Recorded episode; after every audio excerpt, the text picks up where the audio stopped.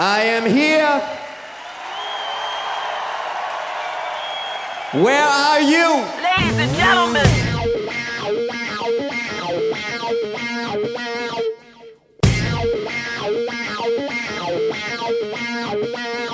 Bonjour et bienvenue dans cette émission spéciale hébergée par la Pause Club. Euh, le grand chef nous a demandé un épisode sur un thème libre et comme vous en doutez, euh, j'ai eu envie de parler d'un artiste avec lequel je vous rebats les oreilles depuis le début de la Pause Club, à savoir Prince. Euh, D'autant que c'était l'occasion pour moi de combler un manque, une frustration et de réparer une injustice, à savoir évoquer la carrière post-Warner de Prince, la grande oubliée de toutes les rétrospectives, articles, émissions sur l'artiste à croire qu'il n'a jamais rien fait après les années 80. Euh, L'émission sera donc l'occasion d'essayer de comprendre pourquoi tout un pan de sa carrière est quasi inconnu du grand public, qu'est-ce qui peut expliquer ça, mais aussi, je l'espère, vous donner envie euh, d'écouter ce qu'il a fait durant toutes ces années, en vous faisant découvrir la trentaine d'albums produits durant cette période, couvrant plus de 25 ans. Comme vous en doutez, il sera impossible d'aborder toute cette production et cette historique en une seule émission. Aussi, nous avons décidé de scinder ce parcours en trois épisodes, couvrant chacun une phase bien précise. Euh, pour m'aider dans cette lourde tâche, euh, j'ai tout de suite pensé à appeler mon ami Raphaël, dit Rafi, grand spécialiste princier, auteur notamment d'un livre appelé Purple Femme sur son addiction à Prince, mais dont le sujet plus global est d'analyser ce qui fait un fan. Eh ben bonjour Rafi, comment vas-tu? Bonjour, je vais très bien, je suis ravi d'être euh, là avec toi depuis le temps qu'on évoque euh, le souhait de, de parler de cet artiste qui nous, N'est-ce pas? qui nous a réunis. Ouais. Alors, est-ce que tu peux te présenter rapidement pour Oui. les auditeurs? Eh bien, pas de problème, je m'appelle donc euh, Raphaël, plus communément appelé Rafi euh, sur Internet depuis maintenant un peu plus de 25 ans que j'anime un, un site que j'ai fondé euh, à la fin des années 90 qui s'appelle shcopy.com, euh, qui s'est fait euh, par lequel on s'est connu, qui, euh, qui a d'abord été euh, ce qu'on appelait modestement euh, à l'époque une page perso, puis assez vite euh, un site un peu plus dense qui s'est très vite orienté sur euh, euh, le rassemblement de ce qu'on va appeler la communauté des gens qui apprécient Prince qui est plus sympathique qu'un site de fans ou qu'un fan club, euh, mais par le biais euh, en ligne évidemment, mais aussi par le biais de, de soirées et de, et de moments euh, offline dans la vraie vie, parce que euh, c'est quand même là qu'on passe euh, les meilleurs moments. Donc euh, il y a d'abord eu un chat, une mailing list, et puis après il y a eu un forum qui a œuvré longuement avant l'avènement de Facebook et autres réseaux sociaux. Et puis, on a évolué avec le web euh, à base de web TV, euh, de tout un tas de, de modules, de, de divers et variés. Actuellement, je, je, je m'initie un peu à Twitch et à de la diffusion nocturne de concerts rares. Bref, euh, pour conclure cette présentation, je, je gère un, un site qui est devenu un- assez solide chez les, les, les, les fans de Prince, et pas que. Et puis, euh, j'organisais des soirées, des projections, enfin plein de choses. Et comme tu le dis, euh, il y a deux ans, j'ai publié un, ouvrage qui résume un peu tout ça. Et ce qui fait qu'un jour, on écoute un disque, et là, je sais que, que ça va te parler, euh, quel que soit l'artiste, et que ce disque change ta vie. Exactement. Et puis, tu as organisé beaucoup de concerts aussi avec des, des artistes qu'on n'aurait pas pu voir autrement, je pense. C'est ça. Donc, C'est-à-dire, euh, comme personne ne les faisait venir, je me suis dit, bon, bah, on va organiser le concert. Donc, Mais euh, souvent affilié à Prince. Voilà. Ouais, voilà. Ok. Donc euh, là, dans cette première émission, on va aborder la première partie. qu'on on avait abordé un peu la question euh, avant pour préparer l'émission. Mhm. Euh, c'est la partie qu'on va appeler plus ou moins à la fois l'émancipation et la guerre contre Warner. Ça, Ouais. c'est un peu Ouais. ça. Ça te va comme, comme Ça me, définition? ça, ça me va. En tout cas, lui, la manière dont il l'a présenté, c'est vraiment partir en croisade. Ouais. Donc, c'est c'est clair. Voilà. Il était Et, en guerre. Et je pense que c'est à partir de là qu'on peut voir aussi euh, que, l'incompréhension va arriver très vite avec, euh, avec le public. Qu'est-ce qui peut expliquer ça à partir de ce moment-là, en fait? Bah, tout à fait. Pour les gens qui nous écoutent, cette, cette période arrive après euh, ce qu'il est euh, euh, commun d'appeler l'âge d'or. Donc, on va, on va passer outre l'historique évidemment avant et, et, et, et, tous les tous les albums que, que, que, la plupart des gens connaissent, mais on sort des grands albums et des grands hits. On sort de Purple Rain, Kiss, euh, euh, Batman et donc Bad Dance qui est un, un hit important, puis euh, Diamond and Pearls et son et son Get Off et autres Cream évidemment. Donc on sort de cette période où il est au top 50. Hein, c'est l'émission un peu phare de l'époque. Désolé, on l'a connu aux enfants du rock et à Sex Machine, mais il est au top 50. Euh, les concerts sont euh, parrainés par des grandes radios qui vont d'énergie à, euh, à d'autres d'autres radios importantes. il enchaîne les les Bercy puisqu'il fait trois Bercy puis deux Bercy. Enfin bon voilà, c'est c'est un artiste majeur qui à la fois continue de convaincre relativement la critique, a un public qui grandit, transforme l'essai sur scène systématiquement, remplit des salles. Bref, on est vraiment en face de ce qu'a produit les années 80 et le début des années 90 en matière d'artistes bien marketés.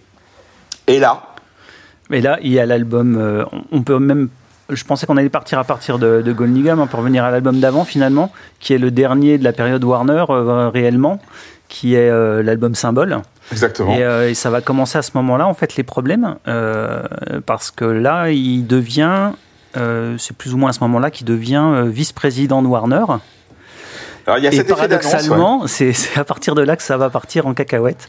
Exactement. Le, le, je sais pas ce qui lui prend à ce moment-là. Il, il, il, décide que euh, il veut, il veut mettre la main sur ses masters. Il veut être euh, absolument libre euh, avec sa musique.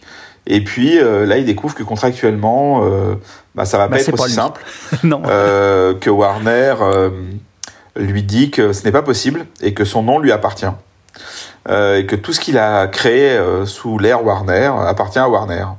Et donc ce que tu appelles euh, l'album Symbole, c'est l'album d'où sont issus les, les singles Sexy MF et My Name is Prince, qui sont les qui derniers encore, gros, succès, les derniers gros singles, et donc qui est ce disque dont la pochette est estampillée de son fameux symbole que certains ont appelé Love Symbol, euh, doré comme ça en plein milieu, et euh, qui est à ce moment-là le titre de l'album mais on ne sait pas encore que euh, ça va prendre une importance encore plus grande dans sa vie euh, quelques mois après.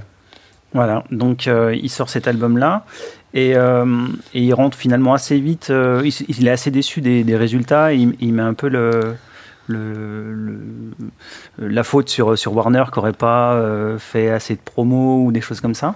Oui, c'est ça. Même un peu, un peu gonflé parce que ça quand même ça tournait méchamment à l'époque. mais et donc, euh, il se rend compte qu'il ne peut pas sortir des disques euh, comme il veut. Et donc, Ah. euh, Il, peut- il, il va commencer à des trouver disques, des, ouais. il Exactement. va, co- il va commencer à trouver des solutions alternatives, à chercher des solutions alternatives pour, pour pouvoir faire de la musique Alors, comme il veut. Alors, je sais pas ce que tu mets dans comme il veut, mais tel que je l'entends, effectivement, il y a le rythme de publication Le des rythme, albums. ça a toujours été un problème chez lui. Euh, Voilà, le rythme, parce que là, on parle quand même d'un artiste qui est quasiment à un album par an. Parfois, il y a un peu moins d'un an entre deux sorties. Euh, Et puis, il y a beaucoup d'albums et en planqués. plus du rythme d'album, euh, il y a le nombre de chansons par album. C'est-à-dire que euh, ce n'est pas une légende. Prince arrivait euh, avec euh, pour un nouveau projet avec trois ou quatre fois euh, le nombre de chansons qui étaient retenues au final pour euh, celui qui était euh, officiellement euh, publié. Et donc, il, il- c'est quelqu'un qui, qui n'aime pas euh, qu'on lui dise non. Et il a jamais voulu qu'on lui dise non. Pas refaire l'histoire des albums précédents, mais qui, qui sont, qui sont où il a déjà eu des caprices par le passé. Euh, que ce soit euh, de vouloir sortir des doubles albums quand c'était pas rentable, euh, ou de sortir un album tout noir. Enfin bon, voilà. Donc les caprices ont été nombreux, ou de faire un film. Et, euh, Et il continue d'avoir ces caprices-là au début des années 90, à vouloir sortir de plus en plus de, de musique. Et euh, on lui dit non, et, euh, et ça lui va pas. Non. Et donc, euh, bah, la première euh, solution qu'il va trouver, euh, c'est un album qui sort le 31 août 1993, hein, qui s'appelle Gold Nigga, et qui est un album qui n'est pas sous le nom de Prince, qui est sous le nom des NPG. Alors, euh, euh, Prince était coutumier d'avoir des, des pseudonymes, mais souvent quand il donnait des chansons à d'autres, il n'avait pas encore véritablement osé ou pu sortir un album sous un il puisqu'encore une comptait fois, le faire avec Camille. Voilà. Le, alors, il y avait un projet qui s'appelait Camille. On a dit qu'on n'allait pas trop loin dans le passé. Au moment de Sign of the Time, et puis il y a eu le Black Album qui devait ne pas avoir de nom du tout. Bref, bon, ça ne s'est pas fait. Et donc là, il, il distribue de manière un peu euh, parallèle, puisque la, la, première version de Goldniga est, est, distribuée pendant les concerts, est vendue pendant les concerts, et il le sort euh, euh, effectivement sous le nom de, de NPG. Alors, je connais certains spécialistes que j'aimerais pas froisser, euh, puisqu'il y a eu d'autres albums de, mm. de NPG dont, dont, tu parleras certainement, mm. euh, qui, qui ont du mal à intégrer cet album de NPG dans la discographie de Prince parce que sur la proportion de chansons, il y chante très peu. Il chante très peu. C'est, il est moins en avant que sur les voilà, autres. il est moins en avant que sur les autres, exactement. C'est surtout son rappeur, etc. Mais il a tellement défendu euh, certains de ses titres sur scène que bah, il y en a qui l'a joué est, euh, voilà. jusqu'à jusqu'à très très récemment. Hein. Voilà. Donc il est difficile de lui retirer euh, cette paternité. Du, bon, déjà du fait qu'il est auteur, compositeur, euh, musicien, euh, compositeur, musicien et tout ce qu'on veut sur le disque. Euh, mais bon, voilà, c'est c'est c'est un disque de Prince dans dans l'esprit euh, et dans la mouvance rap qu'il développait à l'époque euh, sur certains titres, donc de Diamond and Pearls et de et de cet album Symbol. Et euh, ce disque sort hors circuit, hors Warner. Donc c'est le premier qui sort comme ça et euh, on va donc se retrouver euh, à une période euh, où la, où la guerre va, va, va, commencer à se déclarer avec la Warner, c'est-à-dire qu'il va demander ses masters, il va pas l'avoir, donc il va demander à ben, se barrer. Mm -hmm. Et euh, le problème, c'est que Warner lui dit Ben non, mon bonhomme, euh, t'as encore des albums à filer, quoi. T'as des albums à filer. t'as des albums à filer. Et donc, ça, ça va pas lui plaire. Parce qu'on lui dit ça non va, encore. Voilà. Et donc ça va traîner ben, pendant, pendant quelques années comme ça. C'est-à-dire que on va donc avoir, à partir de ce moment-là, euh, des sorties euh, estampillées Prince sur le label Warner et des sorties euh, estampillées ben, symbole. Euh, sur, euh, sur euh, sa maison de disques à lui comme il peut. comme il peut, exactement, comme il peut. Et comme ouais, tu le disais au, en petit introduction... bonheur la chance avec mmh. les distributeurs, voilà. Et c'est de là où je pense que ce qu'il ne prévoit pas à l'époque, parce qu'il est, c'est quand même quelqu'un qui fonce et qui, euh, qui, est, qui, est, très sûr de lui, et, et, et, tant mieux. En tout cas, qui semble euh, agir sans calculer euh, les effets, ou en tout cas euh, ce qu'il va causer, c'est que effectivement, il va réussir à, euh, à, quitter Warner, à honorer le contrat des, des, des fameux albums qui le lient à cette maison de disques et dont tu vas parler. mais ce qu'il ne prévoit pas, c'est qu'il va perdre une grosse partie de son public et, et des médias. Voilà, c'est-à-dire que le problème, c'est que euh, cette, cette guerre euh, et, euh, et, ce changement de nom va être absolument incompris par, le, par la majeure partie des gens qui vont alors, considérer ça comme, un, comme une coquetterie en fait. Comme, euh... Oui, parce qu'il se passe plusieurs choses en même temps. Alors, puisque tu l'abordes, il y a le changement de nom. En gros, le changement de nom a été mal compris, alors qu'en fait, c'est une pirouette fantastique, puisqu'il dit, puisque mon nom, Prince, appartient à Warner, euh, je vais, euh, bah, je vais m'appeler par un symbole imprononçable. Et comme ça, euh, bah, mon nom appartiendra jamais à quelqu'un, puisque de toute façon, on peut pas le prononcer, on peut pas l'écrire, et on peut, on peut rien en faire. Donc voilà, maintenant, je m'appelle et puis ça. Euh, ça, ce symbole. Et bien sûr, nous, on vit dans un monde, on a besoin d'appeler euh, les choses et les gens par un nom. Donc, euh, ça va être le symbole, ça va être love symbol, ça va être the artist formerly known as Prince, souvent condensé en taf cap. Enfin bon, il va y avoir d'autres vont évidemment, comme on l'a beaucoup fait nous aussi, continuer de l'appeler Prince ou the artist. Enfin bon, voilà, ça a été euh, comme ça, mais à la base, le changement de nom n'était pas du tout euh, un coup marketing. D'ailleurs, quel marketing euh, ça pouvait faire, ni un caprice de star. C'était, il y avait véritablement un, un, message assez fort. Et d'ailleurs, à ce moment-là, il est vraiment parti dans quelque chose de très militant, puisque de manière concomitante, il a mis en scène la mort de Prince pour mmh. que ce symbole naisse. Et puis ensuite, on l'a vu euh, se, se, s'écrire fréquemment slave sur la joue parce qu'il se sentait esclave de cette de cette situation. Donc de là, il a, et, et, alors c'est intéressant parce que ça, le, le message slave, par contre, c'est un message qui semble qui semble avoir été assez fort parce que beaucoup de gens s'en souviennent. Euh, même s'ils savaient pas trop à quelle époque, euh, même s'ils savent pas trop à quelle époque ça se situe, ni euh, quel disque était euh, disponible à ce moment-là, le moment où Prince écrit Slave sur la joue, c'est quand même une image assez forte. Mm. Et, et c'est d'ailleurs, tu dis que c'est un moment où il est devenu très combatif et tout ça, il essaye des choses, et c'est ça se retrouve dans sa musique, c'est-à-dire que ça va être la période où musicalement, il a rarement été aussi rentre dedans enfin, ça s'entendait pas forcément beaucoup sur le disque, mais, mais en live, euh, toute cette période-là, la période de, de, voilà, de 93 à 95, euh, il avait un, groupe sur scène qui, qui, défonçait et, et c'était hargneux, quoi. Enfin, euh, c'était vraiment la période où, où les morceaux déboîtaient, quoi.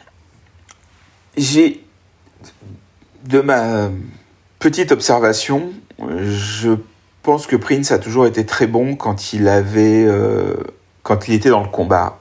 Il, faut savoir, en tout cas, c'est une interprétation, hein, c'est pas du tout un, savoir euh, d'historien, mais il vient d'une ville où la joute de groupe est, euh, est, est, quotidienne. Ça veut dire où il y a des Minneapolis, qui est la ville jumelle de Saint-Paul, est une ville où il y a énormément de clubs, énormément de musiciens, mais vraiment beaucoup de musiciens euh, par rapport à la taille de cette ville. C'est très très surprenant et impressionnant. Tous les soirs, il y a réparti sur une dizaine ou une quinzaine de clubs des groupes qui jouent tous les soirs. Le dimanche, le lundi, enfin des jours que nous en France on considère comme un, un peu pourris. Tu vois, généralement les musiciens, euh, tu, leur, tu leur proposes un dimanche, ils disent ah c'est une punition. Là-bas il y a des groupes mythiques pour la ville qui jouent depuis 30 ans tous les dimanches, tous les lundis. Enfin, vraiment, c'est une ville où ça joue beaucoup et où les groupes sont habitués à, se, à se battre un peu comme, comme ça a été mis en scène dans, Purple Rain hmm. sur cette, euh, sur cette euh, confrontation entre The Time et Prince.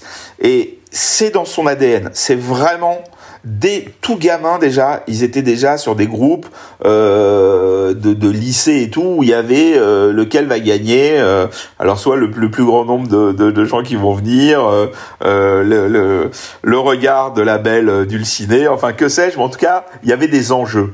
Et si on regarde la manière dont sa carrière s'est créée, elle s'est créée avec des enjeux.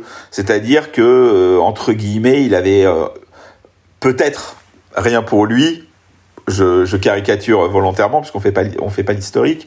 Et puis il a voulu conquérir sa ville, puis il, a est parti conquérir les, États-Unis, puis il est parti conquérir le monde.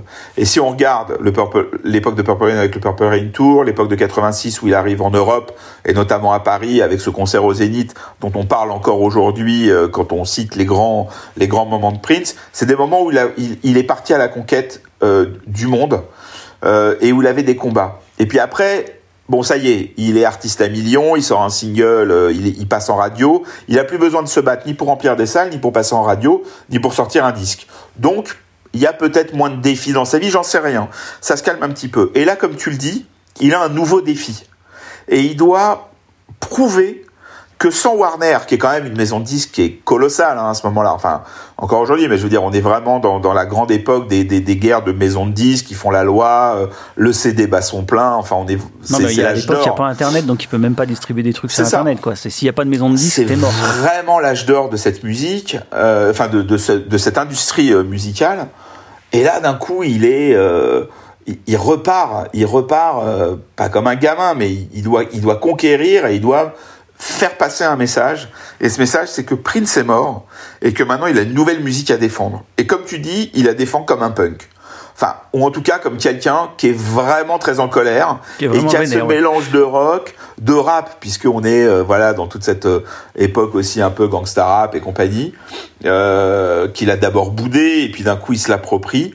Et puis euh, tout change, son look change, on le voit beaucoup moins avec une guitare à ce moment-là, on le voit beaucoup plus avec sa basse c'est pas complètement réel, mais disons que quand il apparaît vraiment la première fois, je pense à ce programme qui avait été racheté par Canal+, qui s'appelait The Beautiful Experience, il arrive quand même plutôt armé de sa basse euh, sur les titres mythiques de ce, de ce, de ce programme, même si je te rassure... Qui avait, mis, avait mis une bonne claque à tout le monde quand on l'avait vu. Hein. Je n'oublie pas la balade Che, dont on reparlera peut-être euh, un peu plus tard. Donc oui, il y a de la guitare, mais bon voilà, il y a des... Il y a voilà, il y a, y a des, quand même des morceaux où ils sont en double basse, puisque Sonny T, euh, son bassiste de l'époque, est beaucoup plus mis en avant. Il rend hommage à, à Larry Graham, qui est donc un bassiste illustre. Donc d'un coup, voilà, il y a, y a quelque chose qui se passe euh, musicalement à ce moment-là. Mais non, vas-y, vas-y. au niveau des gens, au niveau de, de du message vis-à-vis du grand public, il est tellement... Euh, je sais pas ce qu'il y a dans sa tête, on sait pas ce qu'il y a dans la tête de Prince. Mais en tout cas, tel qu'on le ressent, il est tellement dans tous les sens. Il, on, on, dirait quelqu'un, on dirait qu'on a lâché un fauve, quoi. Il est dans un état, il court partout, ou peut-être même un taureau dans l'arène plutôt, tellement il est euh, dans tous les sens que, comme tu le dis, de 93 à 95, il y a de la musique partout. Et il y a des messages que les gens ne peuvent pas comprendre. C'est-à-dire qu'à cette époque-là, comment la musique se passe, en gros, commercial, tu as un clip qui défend un single, qui bien souvent arrive avant un album, et puis tu as l'album qui arrive généralement avec un deuxième single, et puis as une tu fais tournée. La tournée. tu fais le service après-vente. Voilà, qui va plus ou moins promouvoir cet album. Et là, sans rien vouloir dévoiler, dans les années que tu es en train d'aborder, donc je vais pas aller plus loin, donc vraiment sur ces deux premières années, il sort Golniga en août 93, comme tu dis. En février 94, il sort le single The Most Beautiful Girl in the World, qui est colossal, que, que, que d'autres maisons de disques refusent. Il le sort sur un label euh, pourri, inconnu, euh, dans un coin. Euh, c'est son, euh, c'est sa meilleure vente des années 90. C'est sa meilleure vente des années 86 avec cette basse, alors qu'il le sort cette sur balade. un pauvre truc. Il n'y a même pas d'album, il n'y a rien, quoi. Il y a juste Inattendu, il n'y a pas d'album. Au même moment, il y a ce programme Beautiful Experience euh, qui est diffusé euh, avec sur, des titres qui te mettent à terre, voilà. qui sont nulle part. Donc Prince aimait bien travailler des concepts euh, et, et, les tordre. Donc on avait vu ça par le passé avec Get Off ou des choses comme ça. Donc là, il est autour de ce Beautiful qu'il a envie d'exploiter. Donc on a l'impression que ce Beautiful Experience est quand même la suite logique de The Most Beautiful Girl in the World, mais pas vraiment parce que finalement l'album qui va venir n'est pas celui où on va trouver euh, ce single. Et c'est un album, je, mais je te laisserai l'introduire euh, peut-être, mais au moment où va sortir cet album, il y a un autre single qui marche pas mal, enfin en tout cas qui est qui est pas trouvable complètement en single, mais qui marche pas mal en télé, euh, avec un clip qui est que M6 diffuse pas mal d'un titre qui s'appelle Love Sign, plus ou moins en duo avec Nona Gay, la fille de Marvin Gaye et qui ne sort pas non plus sur euh, le le le le l'album. Il va falloir trouver une compile pour qui va arriver et qui sort sur une compile où il n'y a bien évidemment pas The Most Beautiful Girl in the World. Donc en résumé, on a deux clips, deux titres qui ne sont pas sur les albums. Et, et, et, et là, les gens n'y comprennent plus rien. Il y a un, ce programme de Canal Plus avec des chansons incroyables que les gens veulent retrouver sur disque et qui sont introuvables. Il tourne pas réellement puisque en France il fait donc ce passage à Canal Plus suivi d'un club donc le Bataclan euh, où il, il va jouer que des titres qui ne sont pas sortis sur disque. Les titres de ce programme euh, donc on connaît un peu pour ceux qui l'ont vu et un titre qui est complètement inédit et qui sortira euh, quasiment euh, un an après. Bref c'est euh, c'est c'est il n'est pas possible si tu t'intéresses à lui comme ça d'une oreille distraite de le suivre à ce moment-là.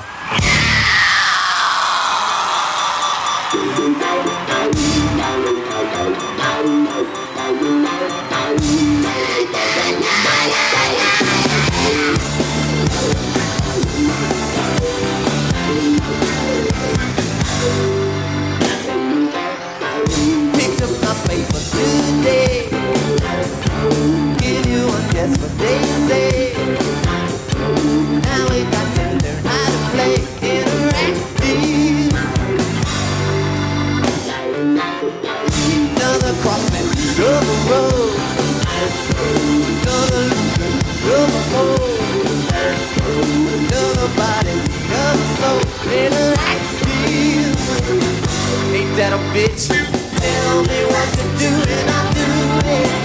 I don't care as long as we get to it. Up and down the body, I'll it. Baby, baby, baby, let's do it. Interactive. That was just an example of the many experiences the Dawn has to offer. If you would like to continue the interactive experience, please press come. Come.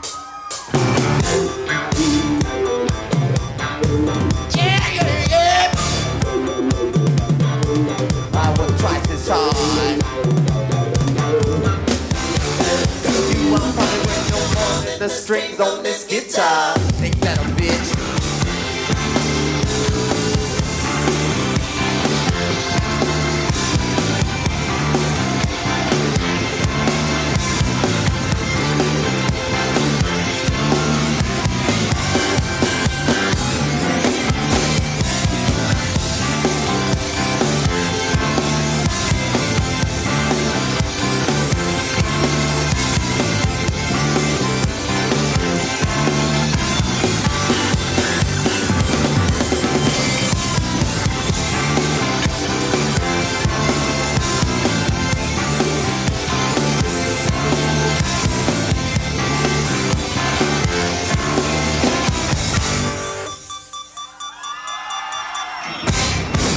Et donc on va passer à l'année 94 et cette année-là on est, on est gâté, on a deux albums.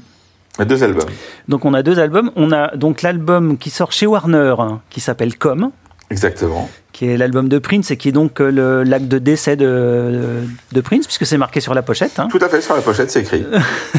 Donc euh, c'est l'album. Comme euh, sur lequel on va retrouver quelques titres qui étaient dans le programme euh, Beautiful. Experience dans des versions complètement différentes pour le coup. Donc euh, c'est un album assez assez, assez étrange, assez sombre, euh, qui est sorti euh, bah, en plein mois d'août, euh, sans pub, sans rien. Moi, je me souviens être tombé dessus par hasard euh, dans un magasin à Genève. Je me baladais euh, dans le magasin de disques et je dis ah tiens, il y a un album de Prince qui est sorti. Bon, C'est d'accord. un peu ça. ouais. Euh, le truc euh, pas défendu, les singles n'ont pas été défendus vraiment, alors qu'il y avait euh, Let It Go qui était quand même pas dégueu comme, euh, comme single. Quoi. Et il y, a- il y a des super morceaux dedans, dont le morceau comme. hein, bon, bon, impossible de sortir en single puisqu'il fait 10 minutes et des bananes, mais euh, un super titre. Et donc on a cet album comme, et euh, donc ça c'était le 15 août, et le 21 novembre, on a un deuxième album qui sort, qui est le Black Album. euh, Qui sort toujours chez Warner, qui fait partie, donc Alors, des, qui fait partie sans- des albums. Sans vouloir te contredire, enfin, je te contredis pas du tout, mais le 15 août, les, les, les disquaires, effectivement, les, les disquaires, pour ne, ne nommer aucune enseigne, mettent comme en, en rayon, sauf que trois jours avant, euh, ils ont mis en rayon le fameux 1-800 New Funk, qui était une compilation, sur lequel il y avait le fameux titre Love Sign. Et, et où il y avait le symbole de Prince. Donc déjà simultanément dans, dans les bacs, parce qu'il y a quand même des disquaires qui ont toujours un peu défendu Prince, ils ont deux disques à mettre en rayon. Avec des gens qui viennent dans les magasins en disant Ah mais c'est sur lequel qu'il y a The Most Beautiful Girl in the World? Aucun. Aucun. Mais c'est pas très grave. Au moins, il y avait des titres avec Nona Gay.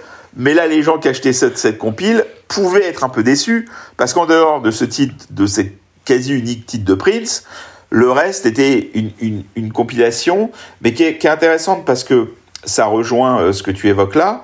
C'est que cette compilation comportait un titre de chaque artiste qu'il comptait sortir ou qu'il a sorti sur son label NPG Record, parce qu'à ce moment-là, il est donc dans cette guerre contre Warner, Mais il, il décide d'être indépendant, il fait son label, et pour présenter les artistes qu'il veut sortir, euh, il, il sort ce, cette compile compile. avec un titre de sac, qui est plus un, un titre de chaque, pardon, qui est plus un, un, un album sampleur finalement. Ouais, c'est un album sampleur, comme ça s'est fait. euh, Euh, Real exactement. World a fait la même chose, Peter Gabriel a fait la même chose avec Real World, etc. C'était des disques pour présenter les artistes, et puis après les ça. gens vont Bon, chercher. Bien évidemment, comme normal. souvent avec les projets de Prince, la moitié n'a pas vu le jour, mais c'est pas grave, la volonté était là, parce que toujours pour cette, euh, puisqu'on s'adresse à, à des gens qui, qui- justement, le but est de, est de les éclairer et de pas et de pas considérer qu'ils sont au courant de tout.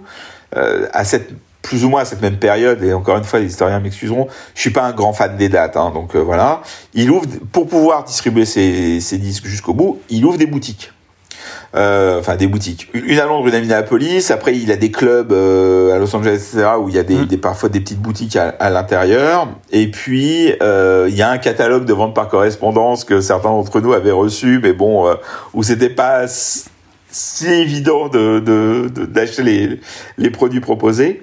Mais toujours est-il qu'il décide de, de, de, sort- de produire des artistes avec lesquels il a déjà travaillé et de les sortir sur son label. Donc pardon. Donc, mais c'est vrai qu'à cet été 94, on a, euh, on a des, des albums qui cohabitent comme ça dans les rayons.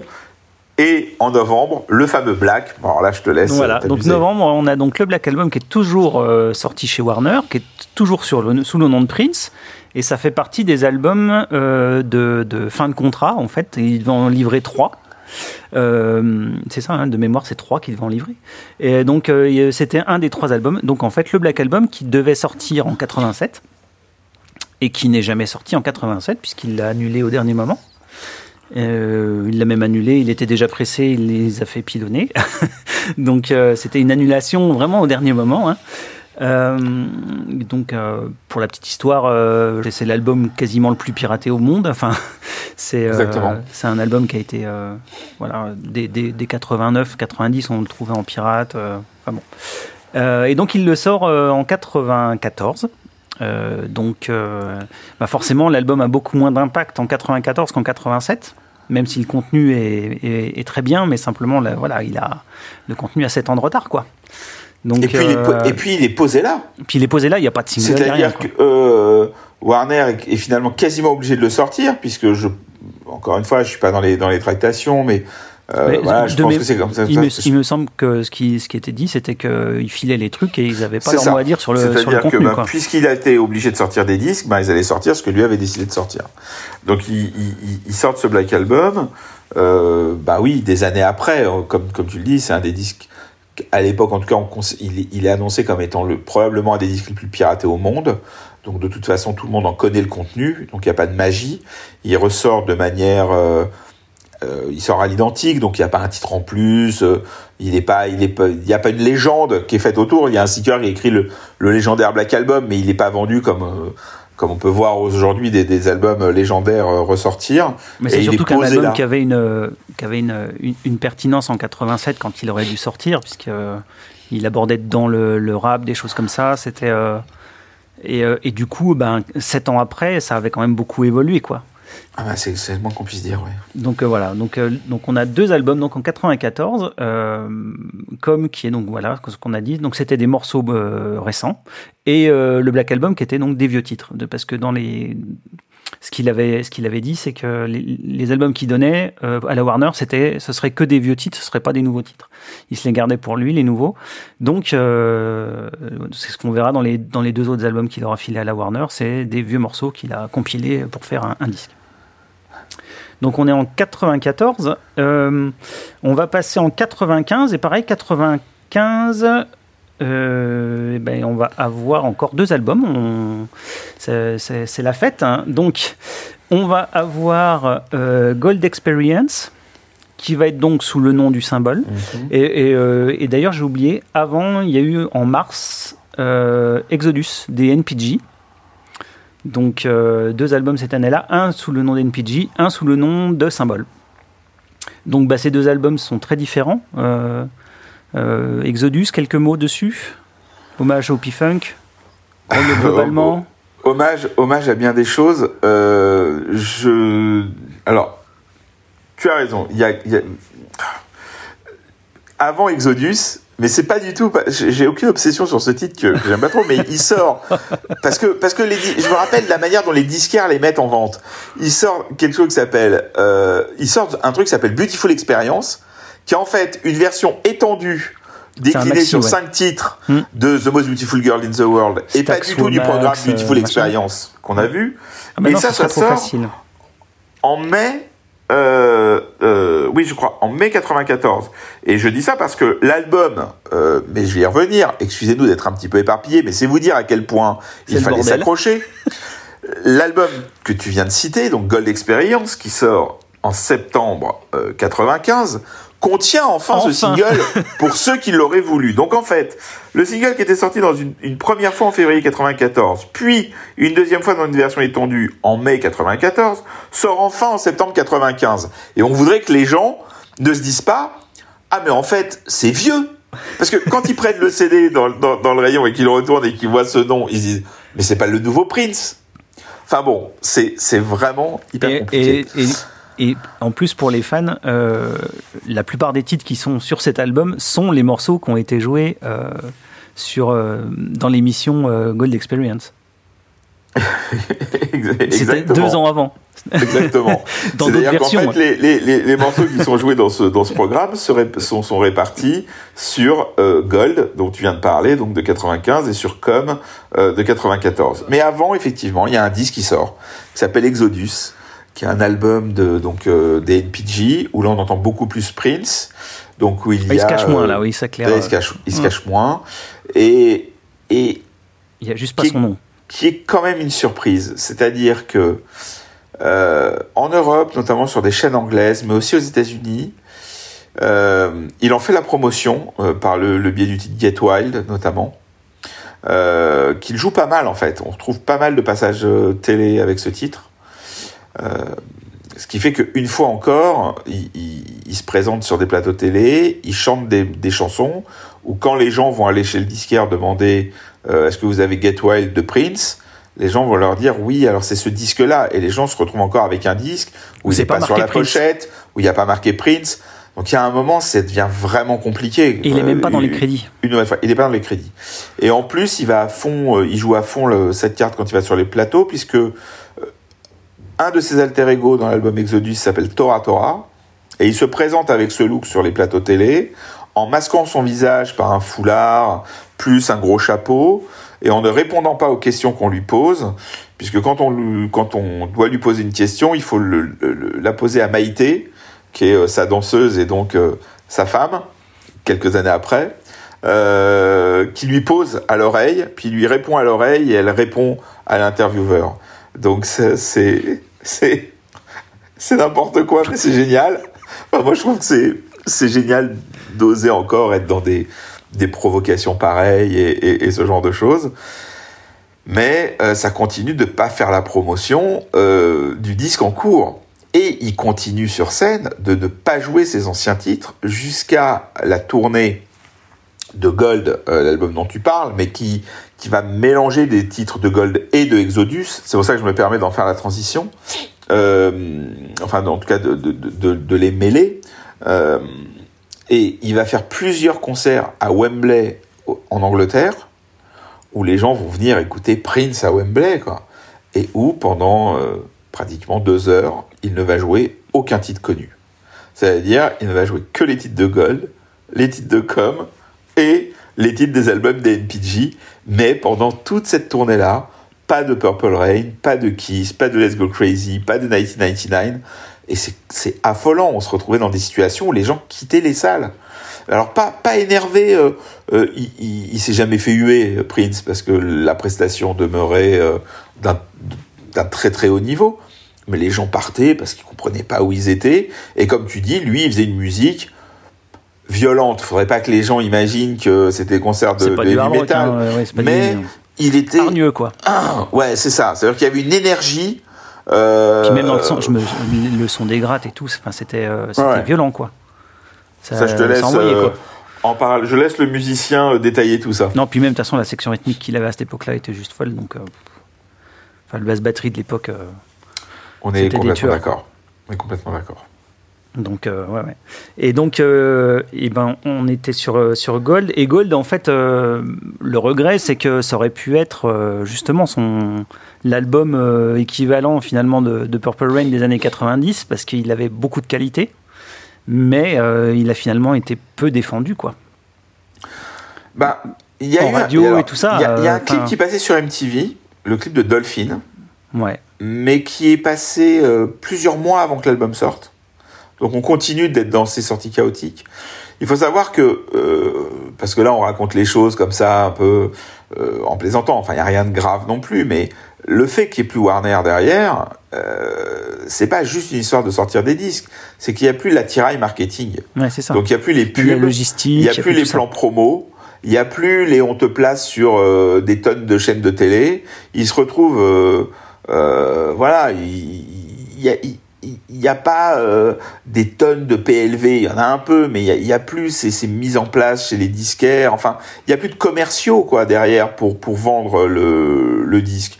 Ou sinon, c'est les commerciaux de petits labels de distribution Et les disquaires en ont tellement marre et les ventes sont tellement plus au rendez-vous que quand le petit label arrive, tout Prince qu'il est, en disant ouais c'est nous qui avons euh, été choisis, on a gagné, euh, c'est nous maintenant euh, cette semaine ou ce mois-ci qui distribuons les nouveaux Prince.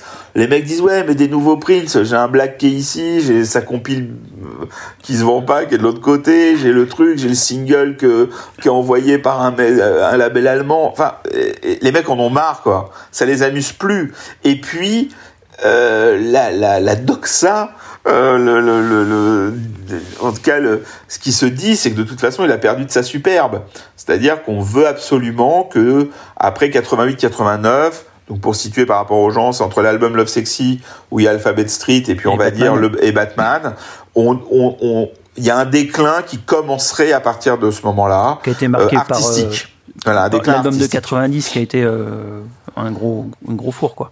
Tout à fait, mais comme il a enchaîné avec Diamond and Pearls ou quoi, bon, il, il, a réussi à le faire oublier, mais, mais pour les gens qui le, qui le suivent, en tout cas qui le suivaient à ce moment-là, il y, a une grosse base de, de, de, de fans euh, qui avaient pris des claques de manière un peu systématique depuis plusieurs années, euh, sur 5, 6, 7, 8 albums selon le, le, le euh, voilà, selon le moment où, où, où ils avaient découvert euh, l'artiste. Euh, et puis euh, il commençait à trouver que ça que c'était voilà, c'est plus comme avant. Donc il y a une première scission qui se fait déjà, où il y a, déjà il laisse euh, une partie de son public. Et puis après, avec ce, bazar qu'on est en train de, décrire, nous aussi dans le chaos, euh, eh bien, euh, il, perd une autre partie des gens, alors que musicalement, comme tu le dis, sur scène, c'est incroyable. Il fait des concerts dans, de très grandes salles, encore une fois comme comme Wembley, qui sont proches de ces fameuses de after shows au niveau de son attitude, au niveau des titres choisis, etc. Euh, et puis euh, Gold Experience est un bon disque, mais qui déçoit.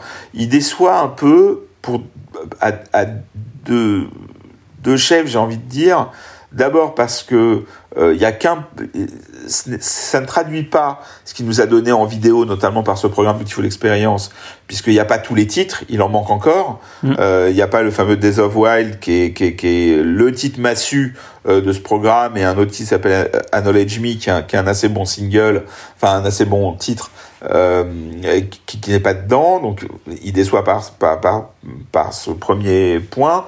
Ensuite, parce que ben finalement, il y a peu de titres qu'on ne connaît pas quand on suit Prince, voilà. parce qu'ils ont été distribués comme ça, d'un côté par le clip de Dolphin, de l'autre par ce programme et dont on vous rabâche les oreilles depuis le début. Et après, mais je pense que là tu sauras mieux le décrire que moi, les titres qu'on connaît euh, semblent souffrir d'une production qui euh, ne les sert pas beaucoup, et les gens sont un peu déçus de retrouver des titres un peu funk rock comme ils savaient faire, euh, comme Endorphin Machine, euh, sonner un peu trop. Euh, bah disons qu'il y a des, y a des surcouches. Sur cette partie. Voilà. Il y a pas mal de surcouches de clavier, de choses comme ça qui n'étaient pas forcément utiles et qu'on n'avait pas dans la version justement live qu'on avait eu avant, où on avait juste le côté puissant du titre quoi. Et ça, ça a desservi un peu le, et du coup, en fait, tous les fans connaissaient les morceaux, mais dans des versions qu'ils considéraient comme meilleures. Donc, euh, du coup, quand l'album sort, on est, on est un peu déçu, quoi, forcément. Et surtout, ouais. à l'époque, il y a déjà l'avènement quand même des, des, pirates vraiment très forts. Et, euh, et, quasiment tous les titres sont connus ou pas loin, quoi. Donc, euh... Ah ouais, toi, t'envoies les infos comme ça, bam ah alors, ouais. alors, oui, alors je ne sais pas qui. Pour les qui, fans, hein, je parle, parce que pour, le, pour, pour, le, pour, le, pour le grand public, il s'en fout généralement. Je ne sais pas qui va prendre soin de, de, de des gens qui t'écoutent. Alors je vais le faire si tu, veux bien, mais très rapidement promis, tu peux lancer un chrono. Je vais essayer de faire moins de deux minutes, mais que vous compreniez ce que ce que euh, ce que ce que mon hôte, euh, ce que ce que notre hôte aujourd'hui essaye de dire. En plus de sortir, en plus du bazar qu'on vient de vous raconter, c'est-à-dire de ce nombre incalculable de, disques et de singles euh, qui sortent donc sur les deux années dont on vient de parler, Prince est un artiste qui est excessivement piraté et, qui s'est fait piller pas mal de titres euh, inédits euh, dans les années passées et qui, puisqu'il devient un artiste euh, bankable dans les dans les bacs des, des puces et autres conventions du disque qu'on peut trouver sous le manteau, comme on dit, des disques pirates, il se fait aussi pirater ses concerts. Et comme il tourne beaucoup à l'étranger, enfin pour nous, en tout cas aux États-Unis, et surtout dans son dans son studio euh, slash maison euh, slash euh, euh, Salle de concert. salle de concert euh, slash tout ce que tu veux donc de Paisley Park à Minneapolis il fait énormément de, de, de concerts euh, avec des, des, des sets très atypiques à Paisley Park et donc nous qui sommes friands de sa musique puisqu'on ne l'abandonne pas en même temps que ces albums, en même temps qu'on reçoit ces albums par les biais euh, officiels, on reçoit, en tout cas on a la possibilité d'acquérir par des biais officieux énormément de disques, notamment des lives et des compilations d'inédits, mais surtout euh, des lives euh, qui sont incroyables et qui continuent euh, de nous de nous motiver à le suivre, qui continuent de nourrir notre passion. Et et, et, et effectivement, comme, Et comme, comme- tu en viens fait, de le euh, dire, on est dans un voilà, on est dans un contraste où le pirate devient presque plus excitant et en tout cas plus qualitatif parfois, en tout cas c'est l'impression qu'on a que l'officiel. Mais c'est souvent le cas et le problème, c'est. Enfin, c'est pas un problème, mais. euh, on- moi, je sais qu'il y a- souvent où j'ai été déçu par, euh, par l'album à la première écoute à cause de ça. Mais en- quand on y revient après, on se dit, mais non, mais quand même, l'album, il est quand même bien, quoi. Enfin, mais il faut un temps d'adaptation, quoi. C'est-à-dire que. Mais, euh, mais en même temps, c'est pas son problème à Prince. C'est-à-dire que lui. euh, Enfin, c'est pas son problème. Il est- il est- on n'est pas censé connaître ces versions-là, quoi. C'est pas son euh, problème. Et puis après, je sais que tu, enfin, t'as as fait d'autres émissions là-dessus. Et puis voilà, je sais que tu aimes beaucoup aussi des gens qui sont euh, très tatillons et très pointus sur le son et qui sont capables de de travailler euh, un album pendant des années et, et, et même certains morceaux pendant de très nombreux mois, voire plusieurs années. On sait que Prince ne fonctionne pas comme comme ça. On sait qu'il est qu'il faut que ça aille vite et euh, et c'est pas euh, euh, c'est pas Martin Gore qui va acheter un, un synthé sur eBay juste pour avoir un son qui va utiliser euh, une seconde sur un morceau.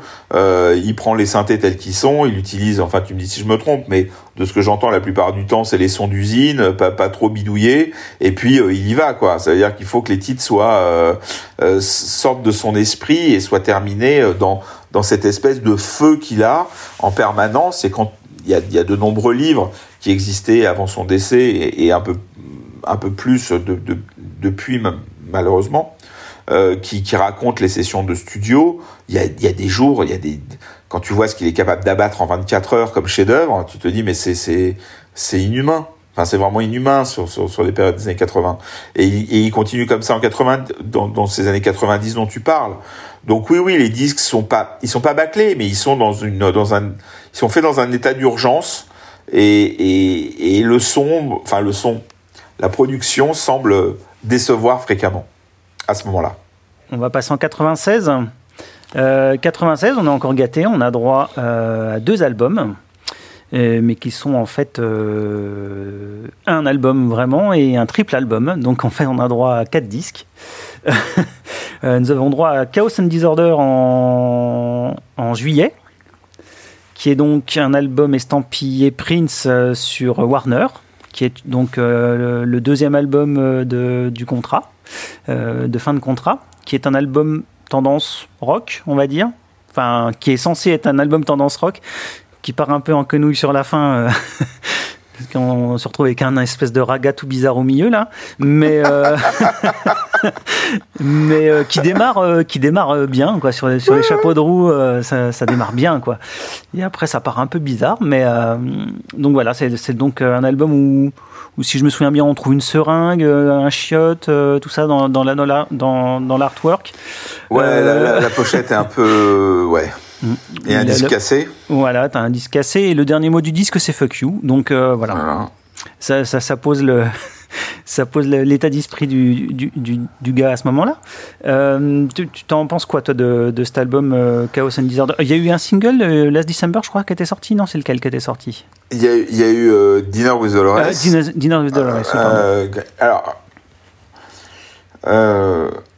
comme tu le disais tout à l'heure, dans ces années-là, on est, nous, on, est, on est aussi en partie biberonné aux pirates. C'est-à-dire que vraiment, on est nourri, mais on, euh, pour les gens qui le suivent et qui, qui font un peu d'échange, euh, c'est-à-dire que il y a, y a, il y a, ce mois-ci, c'est toi qui achètes le CD, tu le fais en cassette ou en copie CD à un autre pote, puis le mois suivant, c'est un autre. Bref, il y avait plein de labels qui sortaient plein de choses.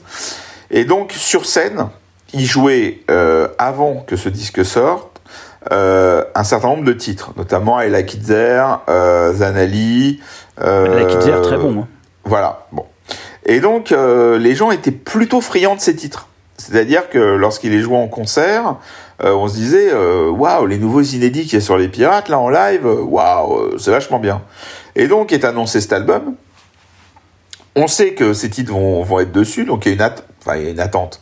Disons qu'on se dit, chouette, c'est, c'est l'album rock de Prince, puisque, voilà, il y avait toujours un public, enfin il y avait un public comme moi qui aimait l'ensemble de l'œuvre, puis après il y avait des scissions entre ceux qui attendaient le Prince Rock et le Prince Funk, donc c'est c'est assez intéressant.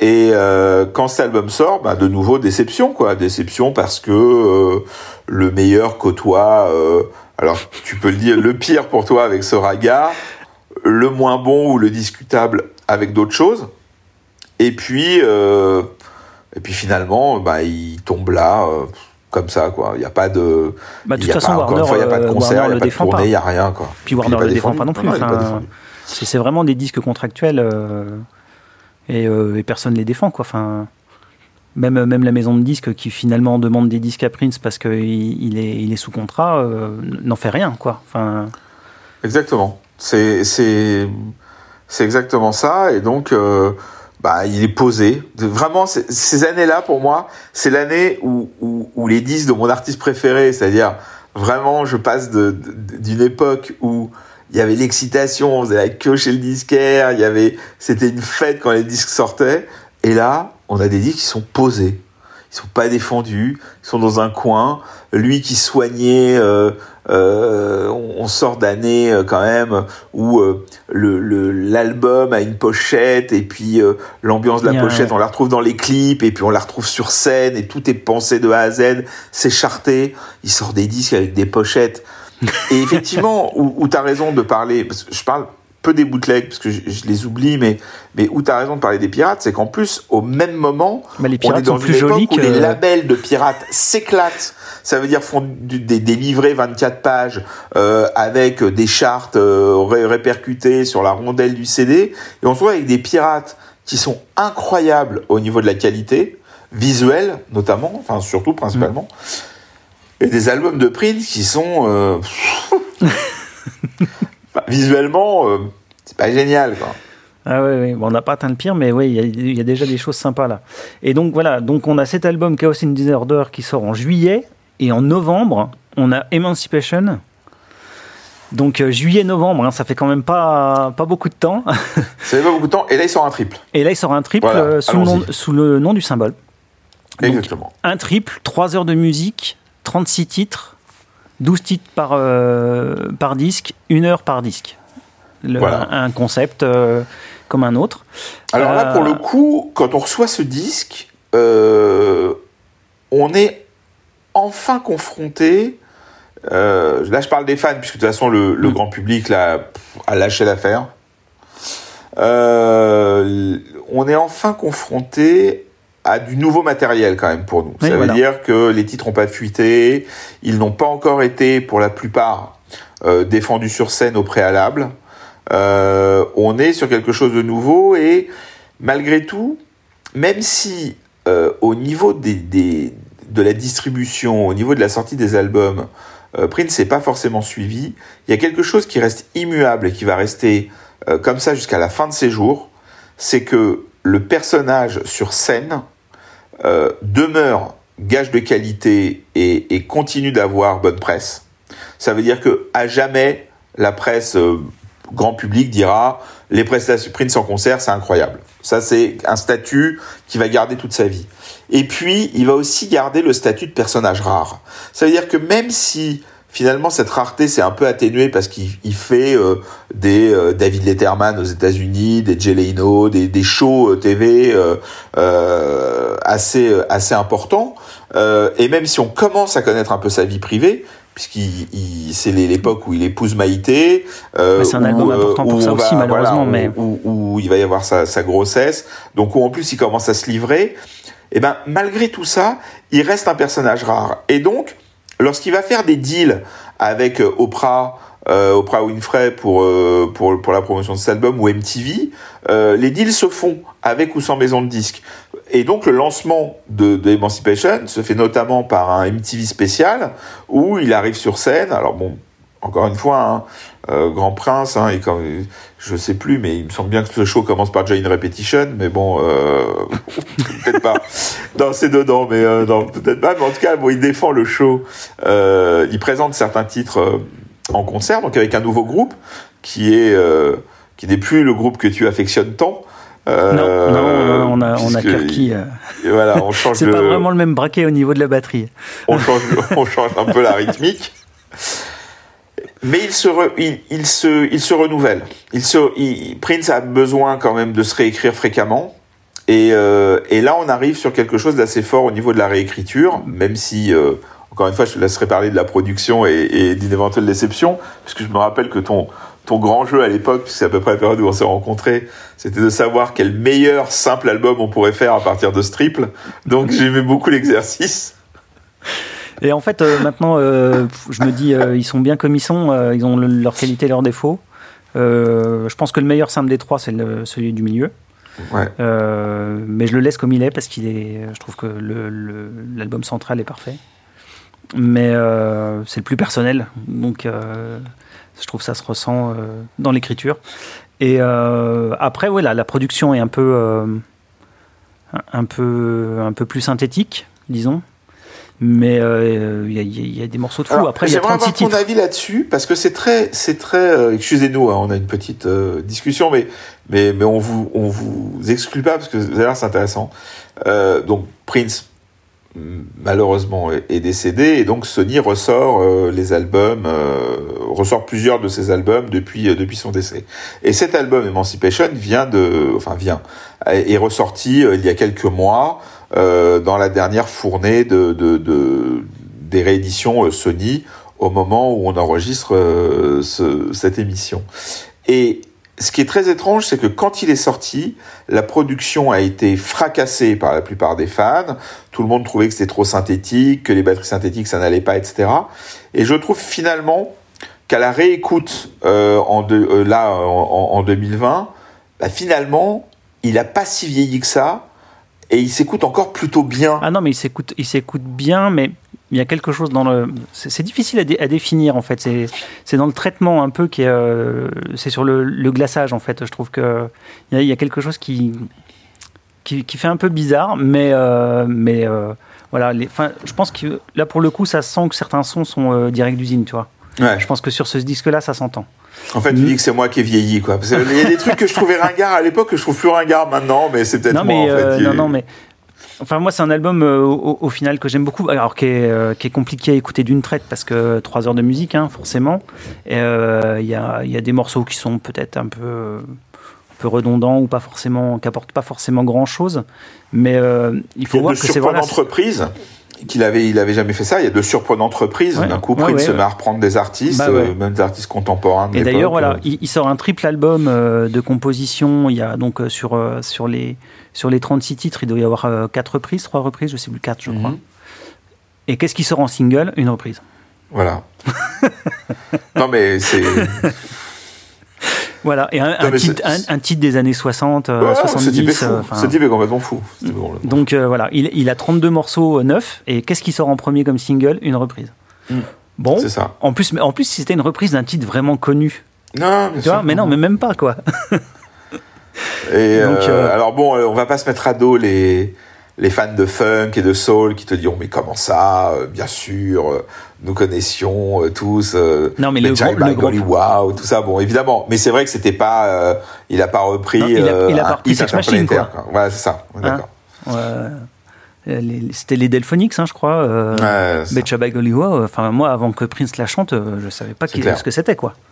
Clair, Donc euh, après, voilà, c'était quand même une, une, une œuvre hyper importante pour lui. Déjà parce que enfin, il pouvait faire ce qu'il voulait en termes de, de durée. C'est-à-dire que depuis le temps qu'il bassinait tout le monde pour dire euh, je peux pas sortir euh, les disques que je veux dans la taille que je veux, bah là voilà, il, sortait un triple.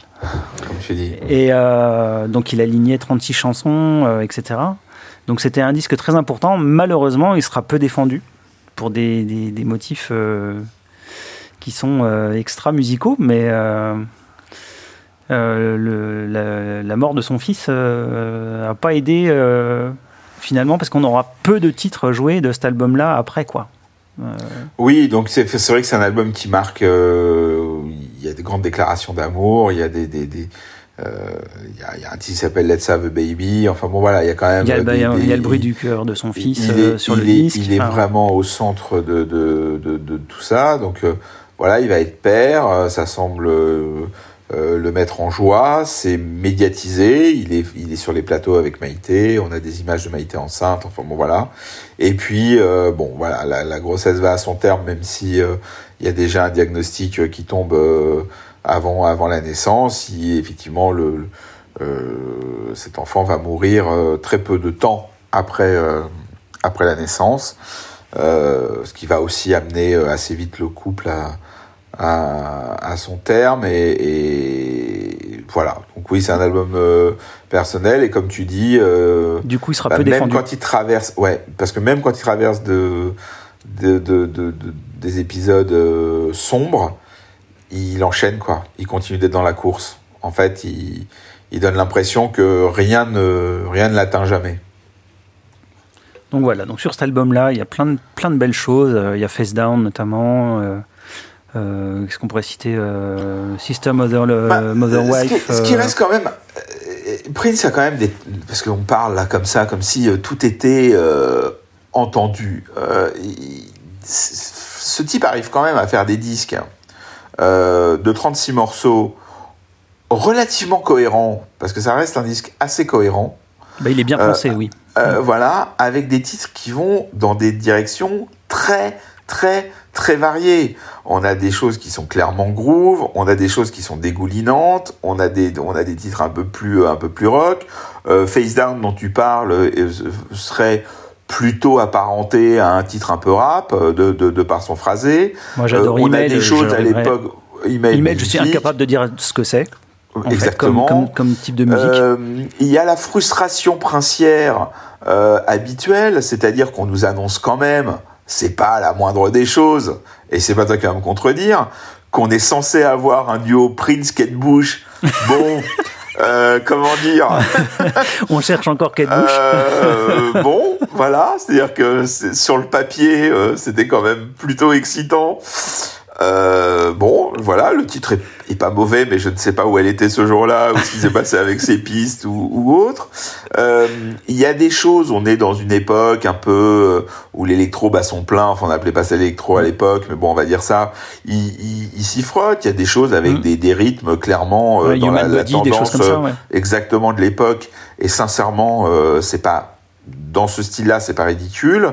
Il y a des titres, comme tu dis, qui sont qui viennent de nulle part. euh, New World, euh, Slave, tout ça, c'est des, c'est des choses. euh, c'est- euh, ça vient de nulle part, quoi. Mm. Et des, des super balades, parce que ce type, c'est quand même écrire des balades comme. Bah, euh, la comme- balade comme- de clôture du deuxième disque, euh, elle a tombé. non mais c'est incroyable. Donc donc donc on est quand même sur quelque chose de de d'assez surprenant euh, où il est capable d'explorer plein de genres différents dans un disque qui est cohérent.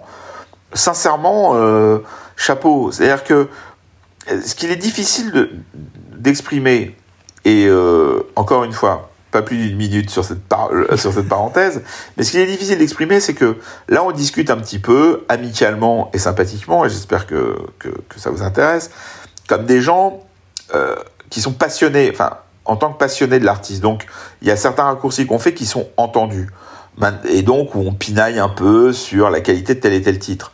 Maintenant, si parmi vous il y a des gens qui aimeraient découvrir Prince ou qui ont raté ses albums ou qui ne connaissent pas Prince comme euh, comme voilà comme comme des gens qui l'ont suivi euh, comme comme on a pu le faire, euh, on est quand même. en- je souhaite à tous les groupes du monde actuel de sortir un disque pareil. C'est-à-dire que euh, c'est ça aussi. C'est-à-dire qu'à chaque fois là qu'on vous a dit qu'un disque était pas très bon ou que on était passé un peu à côté ou qu'on l'avait un peu boudé, ça reste quand même au moment où ça sort parmi les très bons disques du moment. Ça veut dire qu'il y a quand même dedans une qualité. C'est-à-dire qu'un mauvais Prince demeure un très bon disque, lambda. Voilà, il faut quand même euh, l'avouer parce que c'est vrai que depuis euh, cette petite heure où on se parle, euh, on évoque beaucoup de disques et on donne l'impression que parce qu'il sort énormément de disques, finalement, ce qui est pressé par rapport à ce qui est en concert est pas très bon. Non, ça c'est notre vision un peu parce qu'on est tatillon, mais en réalité, c'est des sacrés disques. C'est-à-dire que euh, Prince continue d'être classé à ce moment-là au rayon euh, funk, euh, funk, R&B, soul des disquaires. il n'y a rien d'équivalent à ce moment-là. Au moment où Gold Experience sort, je suis désolé, je vais faire rebondir les gens, mais c'est pas la concurrence R&B, New Soul ou quoi que ce soit qui va enterrer Prince. Bah, de toute façon, rien que déjà par l'éclectisme du disque. Enfin, euh... D'Angelo inclus. voilà, c'est dit. bon, faut bien qu'il y ait un peu de bagarre, hein, quand même. Bagarre, bagarre. un petit peu de bagarre.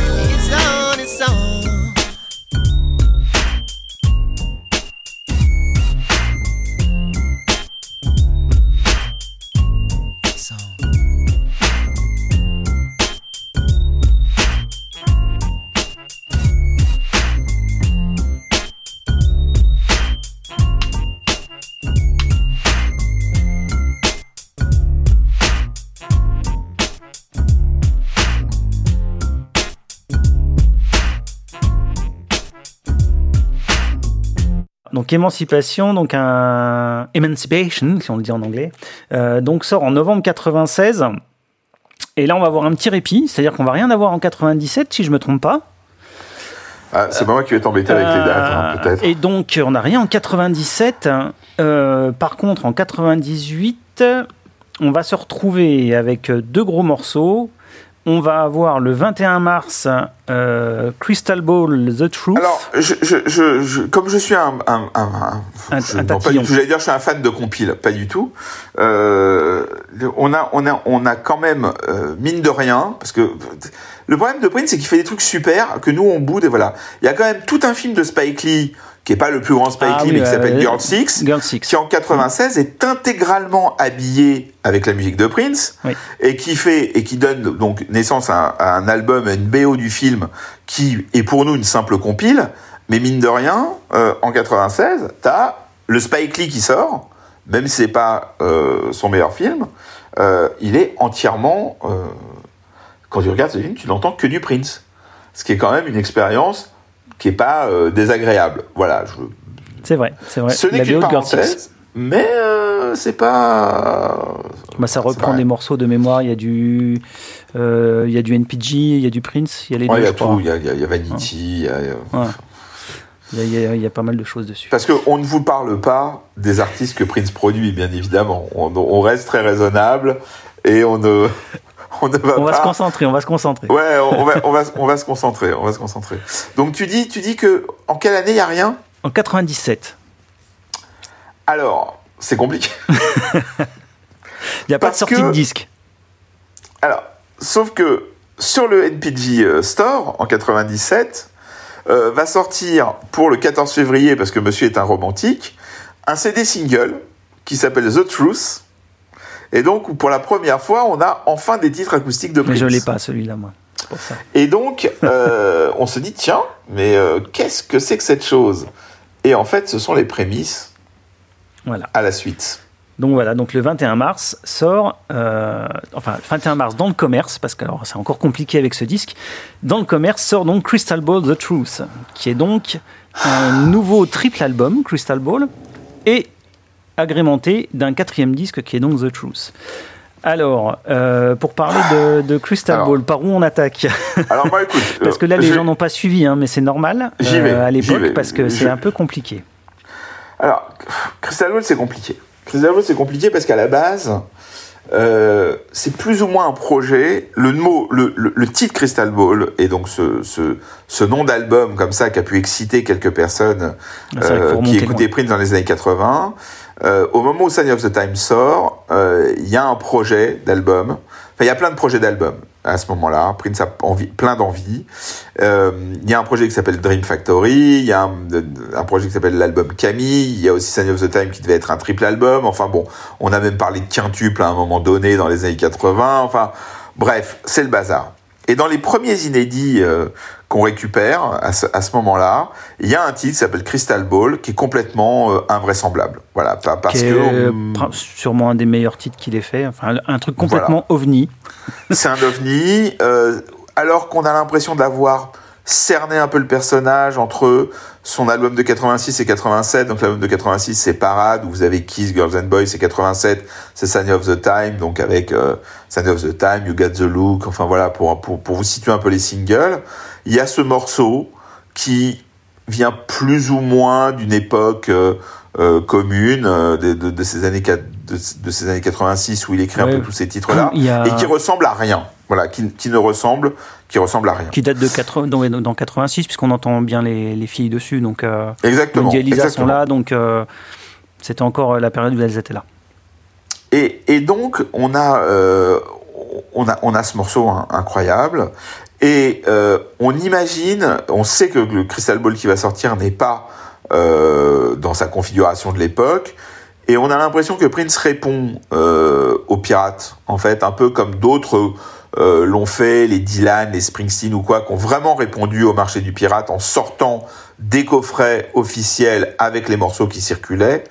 Euh, je sais pas, les Beatles l'avaient déjà fait aussi, euh, je crois, les, les anthologies étaient sorties. Enfin bon, bref, il y avait plein de disques qui sortaient avec des, des, des, des choses qui avaient circulé sous le manteau.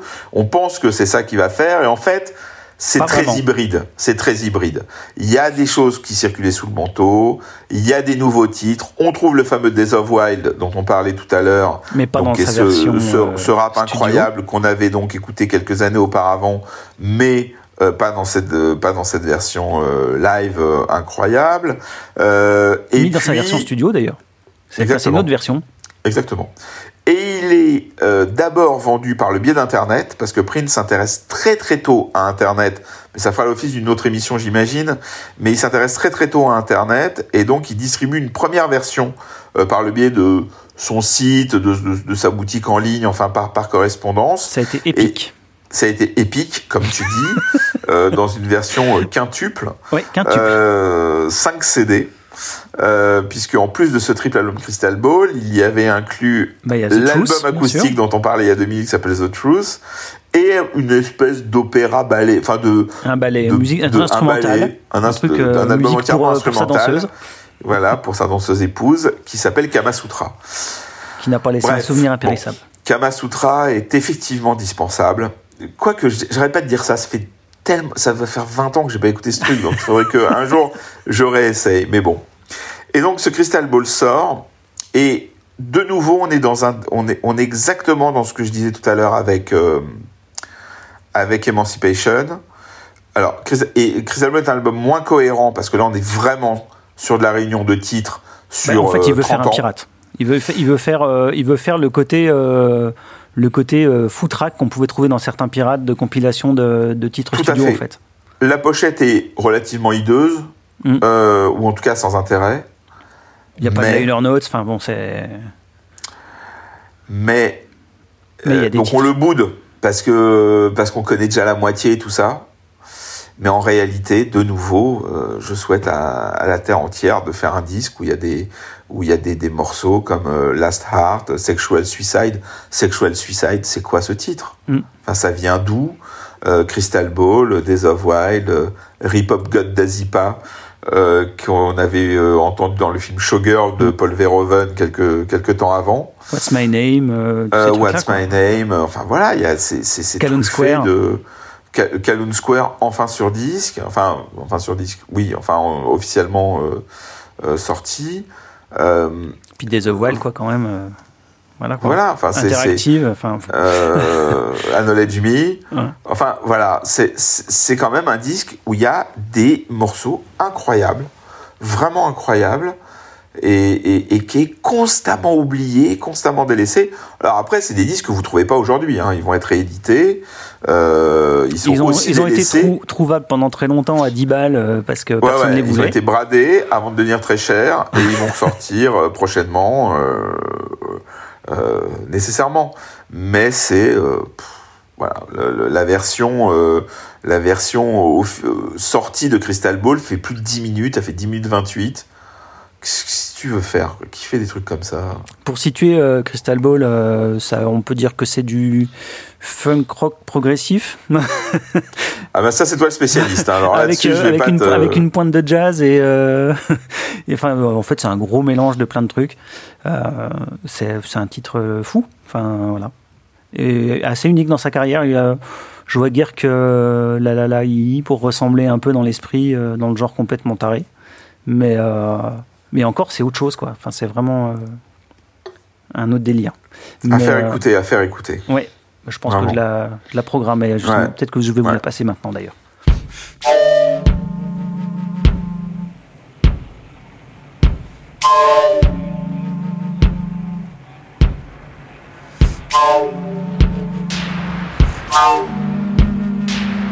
Oh.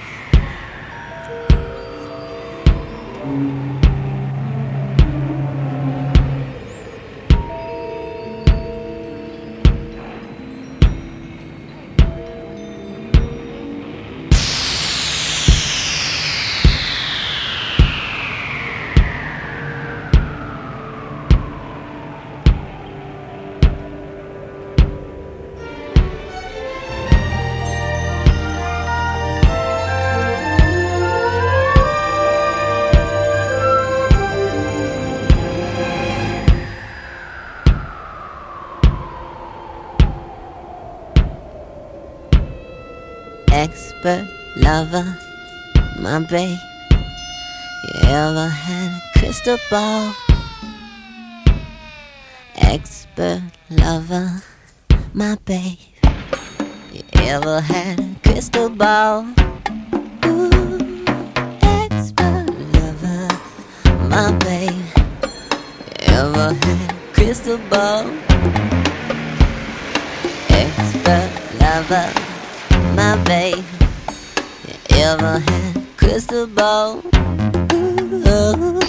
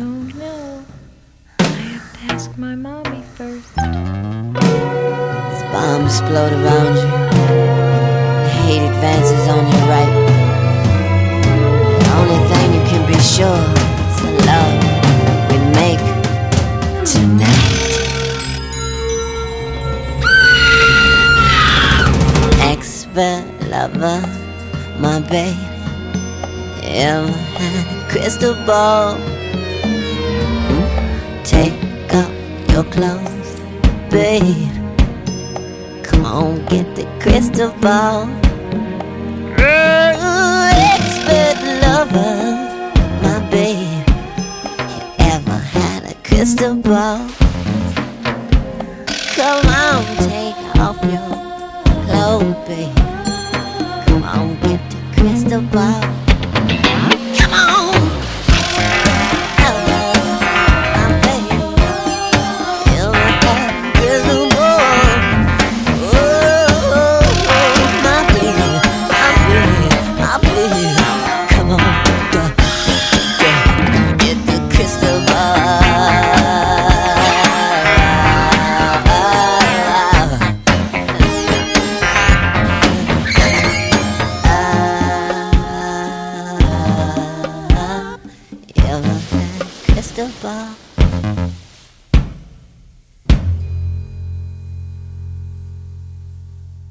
Donc voilà, on a, Crystal Ball, on a The Truth qui sort en même temps, donc.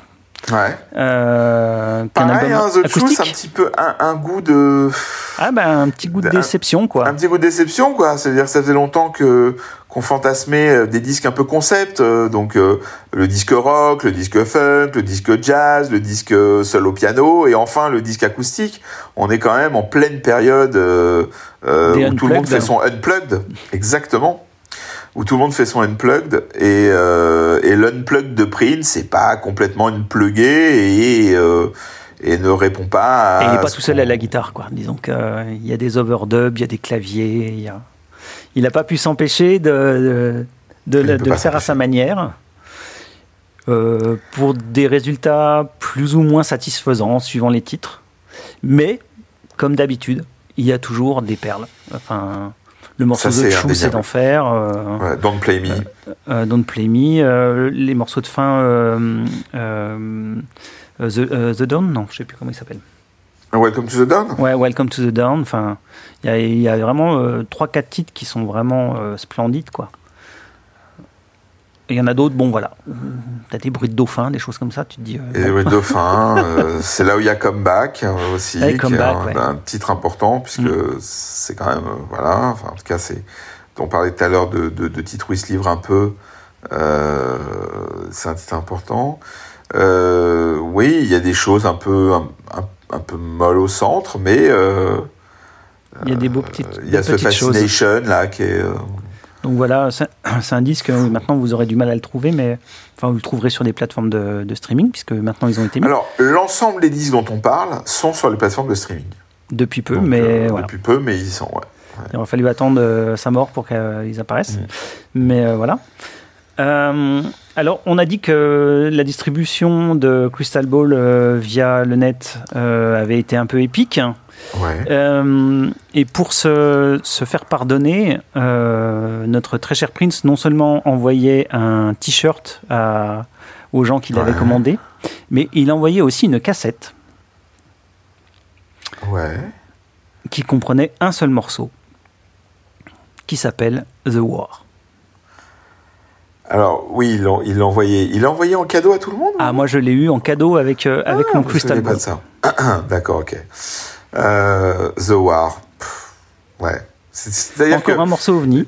ouais, c'est génial. En fait, c'est génial. En fait, c'est super agréable cette conversation et j'espère que les gens, ont- enfin, prennent plaisir à, à être euh, avec nous parce que parce que euh, parce qu'en fait, on parle d'années euh, bazar, on parle de donc là, ça y est, hein, il commence vraiment à. Il reste encore quelques quelques petites choses avec Warner, mais Mais il arrive au bout. euh, il arrive au bout. euh, euh, même le slave commence un peu à disparaître. Enfin bon, voilà, il est, euh, il, il a- il- il est déjà, il est presque déjà dans l'après. Enfin, je veux dire, il y a, il y a des choses Ça qui commence. montrent que, euh, voilà, ça commence, euh, voilà, ça commence, il, il commence à être dans, dans, dans ce qui va suivre.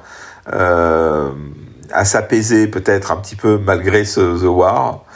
Et en fait, un soir, euh, un soir, euh, un concert de, de Paisley Park, il va, il va, il va partir sur un morceau euh, dont la version originale euh, fait, euh, pff, je sais plus, je sais plus, mais je crois qu'on n'était pas loin de la demi-heure. Euh, c'est enregistré donc en juin 98 à Paisley Park, live. Et euh, il va le sortir sur disque. Et je dis une bêtise, parce qu'en fait la version disque fait presque une demi-heure, je crois qu'elle avait 26 minutes. La Et version cassette a aussi. priori, la version, live, la version live qu'il a fait ce soir-là Elle était de dedans, 45 mais- minutes. Hmm. Voilà. Elle fait 45 minutes et donc la version sortie en fait 26. Et, euh, et ben pareil quoi. Alors bon, ça commence.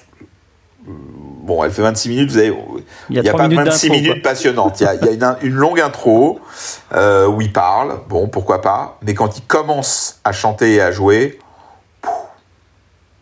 Ouais, c'est un, morceau euh, assez, assez fou, pareil. ouais, une bonne demi, ouais, 20, 20 minutes assez folle. Ouais, c'est c'est super. C'est-à-dire qu'effectivement, là, tu me replonges. Euh, euh, c'est pas des choses auxquelles je pense. Comme tout ça est un peu éparpillé, euh, effectivement, il y a des disques que j'oublie, même si j'écoute pas mal Crystal Ball quand même, parce que j'aime beaucoup ce qu'il y a dedans. Euh, mais ce The War, là, c'est. c'est terrible. Et donc, le 21 mars, il nous a donc sorti un quadruple album et sort le 30 juin, donc soit deux mois après, un album estampillé NPG qui s'appelle New Power Soul. Donc, euh, il nous abreuve donc d'un nouveau disque euh, deux mois après euh, le précédent. Ouais. Alors là, pour le coup, il se cache plus, il est sur la pochette. Donc, on Ouais. peut vraiment considérer que c'est un album de Prince pour le coup, enfin Ouais. de symbole et, en le, l'occurrence. et il le défend comme un dingue. Et il le défend sur scène. Ouais. Et ça veut dire celui-là, il le sort un clip qui s'appelle The One, qui est diffusé, qu'on voit sur M6, qu'on voit sur des chaînes françaises. Donc il est, il, il est défendu. Euh, il, il continue de, de, de travailler sur son label parce que pendant ces années-là, Prince fait aussi quelque chose de nouveau. C'est que d'un coup, euh, peut-être, euh, peut-être que c'est l'âge qui fait ça, mais il, il, il se rapproche de ses pairs. Euh, et donc, associé à ce disque, sort en même temps un album pour Chaka Khan et un album Pack. pour Larry Graham. Et donc, il a, euh, voilà, donc comme il aime bien décliner ses concepts, il sort un truc qui s'appelle le New Power Pack où il y a les trois albums, et il embarque tout ce beau monde en tournée, enfin sur, la, sur plusieurs dates. Et donc, à ce moment-là, quand on allait voir Prince, en l'occurrence en France, c'était au Zénith, on avait le droit à un concert de Chaka Khan avant, un concert de Larry, un concert de Larry Graham, ce qui faisait des soirées funk euh, interminables. Enfin, moi, c'est la première fois que j'ai vu Prince euh, et Chaka Khan chanter I Feel For You. Et j'étais euh, comme un gamin. Et, euh, et, et, et contre toute attente, il défend ce disque qui sort euh, pas sous son nom, quoi. Mais là, voilà, c'est toujours le même problème, c'est-à-dire qu'il va défendre le disque. C'est un disque sur lequel il est sur la pochette, mais il n'y a pas son nom. Ni le symbole, ni son nom Prince, mais c'est encore sous le nom de NPG. Ouais, Donc, complètement. alors, est-ce que c'est un album d'NPG Est-ce que c'est un album de Prince? Moi, pour le coup, c'est vraiment un album de Prince, puisqu'il est en lead tout le temps, oui, il là, est là, affiché album partout. de euh, Prince, on peut pas dire le contraire. Donc, euh, c'est dans le genre, euh, histoire, tu veux perdre encore un peu plus de gens, ça se pose là. Ah ouais, non, mais c'est fantastique. Mais il arrivait pas. ah non, parce que si on va au bout du bout, euh, il ouvrait pas le concert sur The Jam of the Year? Euh, si, peut-être bien, ouais. Si, si, si. Qui donc, The Jam of the Year, c'est le premier titre de Emancipation. Voilà, qui est donc l'album précédent. Et avec lequel on n'avait pas vraiment eu de tournée. Donc voilà, on est, on est encore une fois sur une tournée hybride, puisque euh, euh, lors de ces concerts, il y a, y a, y a quelques, il y a, des moments où il y a des, des petites incursions de titres de, de Emancipation, puisqu'il a plus du tout, quasiment plus joué après. Euh, et puis euh, il y a, euh, voilà, il joue ce The One de, de, de, de, cet album, le I Like Funky Music. euh, il commence sur, sur Push It Up. Enfin bon, franchement, euh, pff, Comme à son habitude, un album très décrié à sa sortie. Euh, euh, Il n'y avait pas beaucoup de monde qui le défendait, de mémoire. Euh, et à la réécoute, on se rend compte quand même qu'il y a un paquet de sacrés bons titres funk. ouais, Euh, en fait, il y y, y a effectivement un ou deux titres un peu compliqué qui plombe l'ambiance. et c'est dommage parce que à cause de ces titres un peu compliqués qui, qui plombent l'ambiance, euh, on oublie les excellents titres qu'il y a tout le long. Un travail sur les cuivres qui est juste dingue sur ce, sur ce disque. Enfin, euh, le travail sur les cuivres est fou, quoi. Euh, je l'ai redécouvert euh, un peu. euh, c'est un album que j'ai boudé pendant longtemps, à part quelques titres. Et euh, en le réécoutant, je me disais, euh, pff, le, le- le travail sur les cuivres sur ce disque est juste fou, quoi. Et euh, les- au niveau des rythmiques et tout, enfin, c'est lourd, quoi. C'est euh, c'est très funk. euh, ça Et envoie puis bien, quoi. où- où Prince continue de faire son Prince. En fait, je sais, c'est vraiment un type. J'ai j'ai beau l'avoir beaucoup écouté, l'avoir beaucoup vu en concert, avoir tenu des sites à lire pendant des heures des gens en parler, parce que là on discute tous les deux, mais on, on a la chance quand même d'avoir dans cette communauté des gens très pointus, très passionnés, euh, qui ont chacun des, des, des, des, des marottes et des, des, des, obsessions. Donc ça nous permet comme ça vraiment de, de creuser l'œuvre et le personnage par, par plein de biais. Mais malgré tout, il est toujours difficile de savoir si euh, il, il, il a conscience de l'impact qu'il va avoir. Et donc sur ce disque, qui est un disque qui est jamais cité dans, dans, dans, les disques, dans les discographies ou dans le top 10 des disques à avoir ou quoi que ce soit, il se permet, au milieu de ce disque peut-être anecdotique, de cacher en, en, en track, en hidden track, donc en track caché, une, une chanson absolument, hein, enfin Ouais. un pur joyau quoi. Un C'est-à-dire que le mec hein. cache un titre invraisemblable. Voilà. 49e piste du disque. Voilà. Qu'est-ce que tu veux faire Il nous refera le coup euh, en 2011 euh, en mettant euh, Lay Down en piste 77. Ouais, non, mais c'est ça. Alors, voilà le gars, quoi. Il met des pistes de silence, et puis d'un coup, il y a un truc. euh, Il y a un truc, voilà, Wasted Kisses, euh, je vous invite à l'écouter. euh, C'est un morceau dur, hein, euh, il est, enfin il est dur. euh. moi, il me fait toujours quelque chose, quoi. Je le trouve magnifique, mais je trouve qu'il il- il fait mal. On va peut-être vous le mettre. on va le mettre.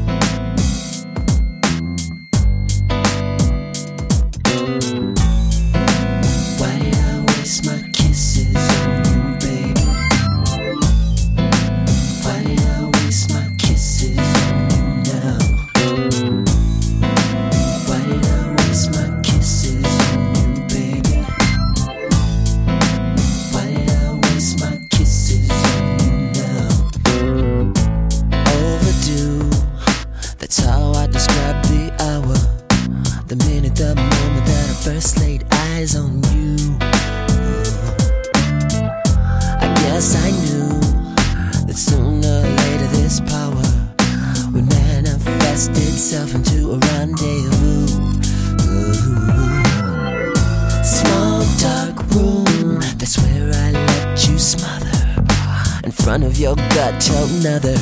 Why should I care? Cheap perfume all over those burgundy stockings. The ones I tied you up with, I should've just left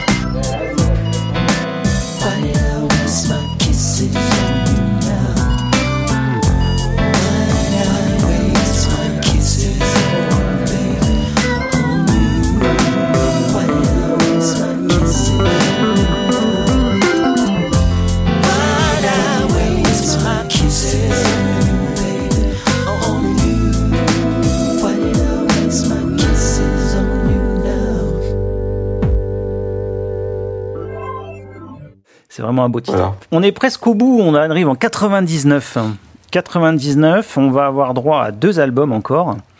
Euh, on va avoir droit en août, le 24 août 99, à Old Friend for Sale, donc un Mhm. album Prince, euh, qui est le dernier album pour euh, la Warner, c'est son, Mhm. son album Mhm. de fin de contrat. euh, qui est encore un album compilation, mais une compilation thématique, ce coup-ci plutôt jazz, dans l'esprit, euh, et qui est un très bon album de Prince, euh, pour dire que c'est une compile de trucs un peu disparates. Euh, ça se tient très très bien, et il y a des sacrées merveilles dessus. Euh, pour le coup, c'est un album qui avait été bien reçu de mémoire. Alors, c'est intéressant parce que dans l'inconscient collectif des fans de Prince, l'année 1999, à cause de son album 1999, on s'attendait à ce que ce soit une année explosive, invraisemblable ou pas. Bon, bah déjà, ça n'a pas vraiment été le cas. Même les concerts de 1990 de, qu'il de, qu'il a donné dans ces années-là euh, étaient très bons, mais bon voilà. Enfin, on fantasmait, on fantasmait euh, l'année 1999. En fait, bon, ça a on a été eu une droit au New Master, c'était quand même pas terrible. Euh, ce qui se passe, c'est qu'il y a toujours euh, une, il y a toujours une double lecture quand les disques sortent. Et, et, et un double discours qui est le discours de ceux qui le suivent et le discours euh, qui pourrait être de, ceux qui découvrent l'album de manière, euh, de manière euh, vierge. Old Friend for Sale, qui donne le, le, le nom à ce... The Vault Old Friend for Sale est un titre lourd de sens. The Vault, c'est le coffre-fort de Prince, qui est le plus gros fantasme euh, qu'il y a autour de... Enfin, c'est pas un fantasme, mais qui, qui contribue énormément à sa légende. C'est-à-dire que Prince aurait, on le sait déjà en 99, On le sait maintenant. euh, voilà, on- Malheureusement. mais, mais on le sait maintenant, et donc de 17 ans, puisqu'en en 2016, donc 17 ans après, on, on- on en aura la certitude et il aura été agrémenté. Mais déjà en 99, on sait que Prince a un coffre avec des centaines de chansons. Et quand on dit des centaines, c'est pour pas dire des milliers. En gros, la quasi-totalité de sa vie musicale est enregistrée et filmée. La quasi-totalité de ses concerts existe euh, sur bande, la quasi-totalité de ses concerts et after-shows sont filmés, à quelques exceptions près, et ensuite il passe son temps à enregistrer des chansons, et tout ça est sur bande et enregistré. Donc ça s'appelle The Vault. L'album s'appelle The Vault. Et Old Friend for Sale fait partie des inédits mythiques euh, Du fameux qu'on Crystal avait Ball pu de- avoir, du fameux Crystal Ball, et qu'on avait pu avoir dans les années 80, et qui, est une- qui, est- qui était dans la version inédite une chanson ultra poignante, ultra personnelle, euh, une espèce de jazz blues au piano, euh, mais, mais, mais, mais qui à l'époque était incroyable, tant elle sortait de nulle part une nouvelle fois, et tant on pouvait pas la rattacher à quelque chose d'autre qu'il avait sorti à la même époque, tu me dis si je me trompe. Donc, quand on, a, quand on voit l'annonce de ce, de, ce- de, de- de ce titre, on s'attend à un truc euh, massu. Bon. Et finalement, on a un disque qui compile des titres plutôt jazzy, euh, plutôt... euh, le Old Friends for Sale n'est pas celui qu'on connaît, il a changé les paroles. Euh, il reprend à son compte un titre qui s'appelle Five Woman, qu'il avait donné quelques années avant, ou quelques temps avant, À Joe à Joe Cocker. Cocker, donc qu'on connaît un petit peu. Et puis, il y a un certain nombre de titres qui étaient- été pressentis pour un film Pour un euh, truc plus ou moins musical qui s'appelait euh, I'll Do Anything, euh, il me semble. Hein, Ouais, enfin, I'll Do euh, Anything, ouais. Et en fait, voilà. euh, c'est totalement improbable puisqu'en fait, ça devait être des titres chantés par Nick Nolte. Donc, quand on connaît Entre la voix autres, de ouais. Nick Nolte, on se dit comment les gens ont pu penser que Nick Nolte allait pouvoir chanter une chanson écrite par Prince. Moi, ça m'a Voilà. ça m'a toujours sidéré de penser ça. Je me suis dit, mais les mecs, ils réfléchissent à ce qu'ils font ou? Alors, il y, a des- il y a des chutes en pirate qui existent, ouais. hein, on les entend, mais ça, par contre, on va pas vous les passer. voilà. Mais euh, donc, il y avait, euh, il y avait euh, des chansons qui venaient de ce, de, de ce, de ce, de ce film, enfin qui n'a pas eu lieu. Enfin là, c'est les versions de Prince. Il y avait Extraordinary qui était euh, à la base, il me semble, euh, une chanson qui était euh, pour Rosie Gaines, qui était une, euh, je sais plus qu'une choriste, c'est c'était vraiment euh, un membre à part du NPG à un moment donné, qui était une, une voix féminine qu'il avait sur scène avec lui euh, sur les tournées comme euh, euh, Diamond and Diamonds and Pearls, Nude Tour, etc. Euh, et puis on retrouve euh, dans une version un peu différente She Spoke to Me, qui était euh, sur l'album Girl Six, donc le, le, le, le film de Spike Lee.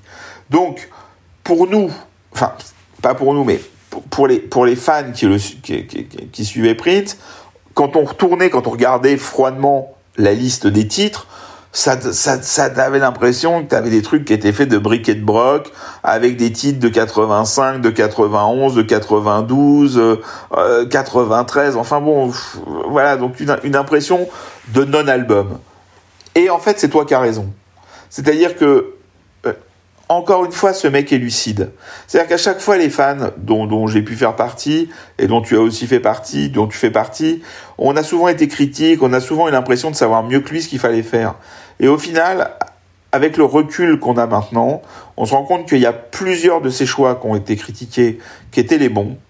Et ce disque, qui a l'air d'être fait euh, comme ça, un peu n'importe comment, est hyper cohérent. Il est hyper agréable à écouter. Il y a des versions de, de, de, de, de, de ces chansons qui sont, qui sont très très bonnes. Euh, les parties justement euh, qui partent un peu dans ce côté jazzy avec quelques quelques chorus de cuivre ou autres sont plutôt bien foutus. Euh, alors que parfois il s'est un peu planté quand il a été dans dans dans, dans ces directions. C'est plutôt bien foutu et en fait c'est un bon disque.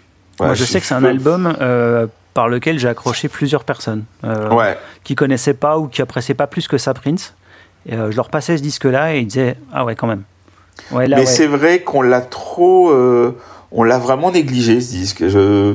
Alors, pour le coup, celui-là, c'est un de ceux que j'ai pas négligé à l'époque. Tu vois. Non, mais je parle de moi. T'as raison, euh, mais c'est mal. hum, Il y en a pas mal que j'ai négligé à leur, à leur sortie, mais pour le coup, celui-là, il m'avait bien plu. Euh, je trouvais vraiment qu'il y avait, ouais, il y avait une, il y a une ambiance et euh, il y avait un son qu'on avait très peu entendu chez lui finalement.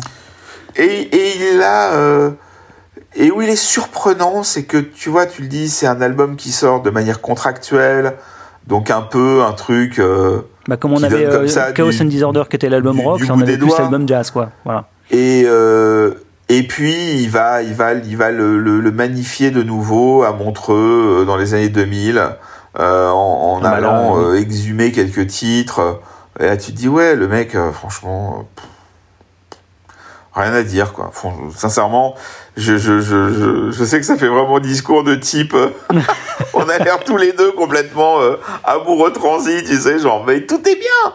C'est pas que tout est bien, mais c'est qu'on a quand même affaire à un artiste qui est, euh, Bah, euh, qui, est, qui est passionnant. C'est-à-dire que euh, j'aime beaucoup l'i- l'idée que tu as de sauter le, la carrière que tout le monde connaît. Bah, c'était ça, moi, Euh, l'idée. hein. C'était et- vraiment de parler de, c'est- de, de ce que les gens connaissent pas parce que c'est euh, vraiment une très, dommage bonne idée. qu'ils connaissent pas.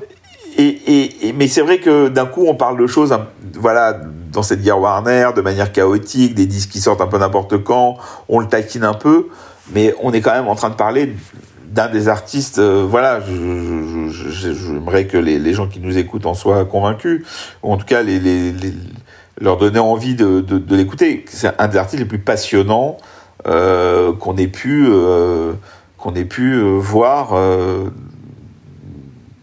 voilà, de notre vivant, quoi.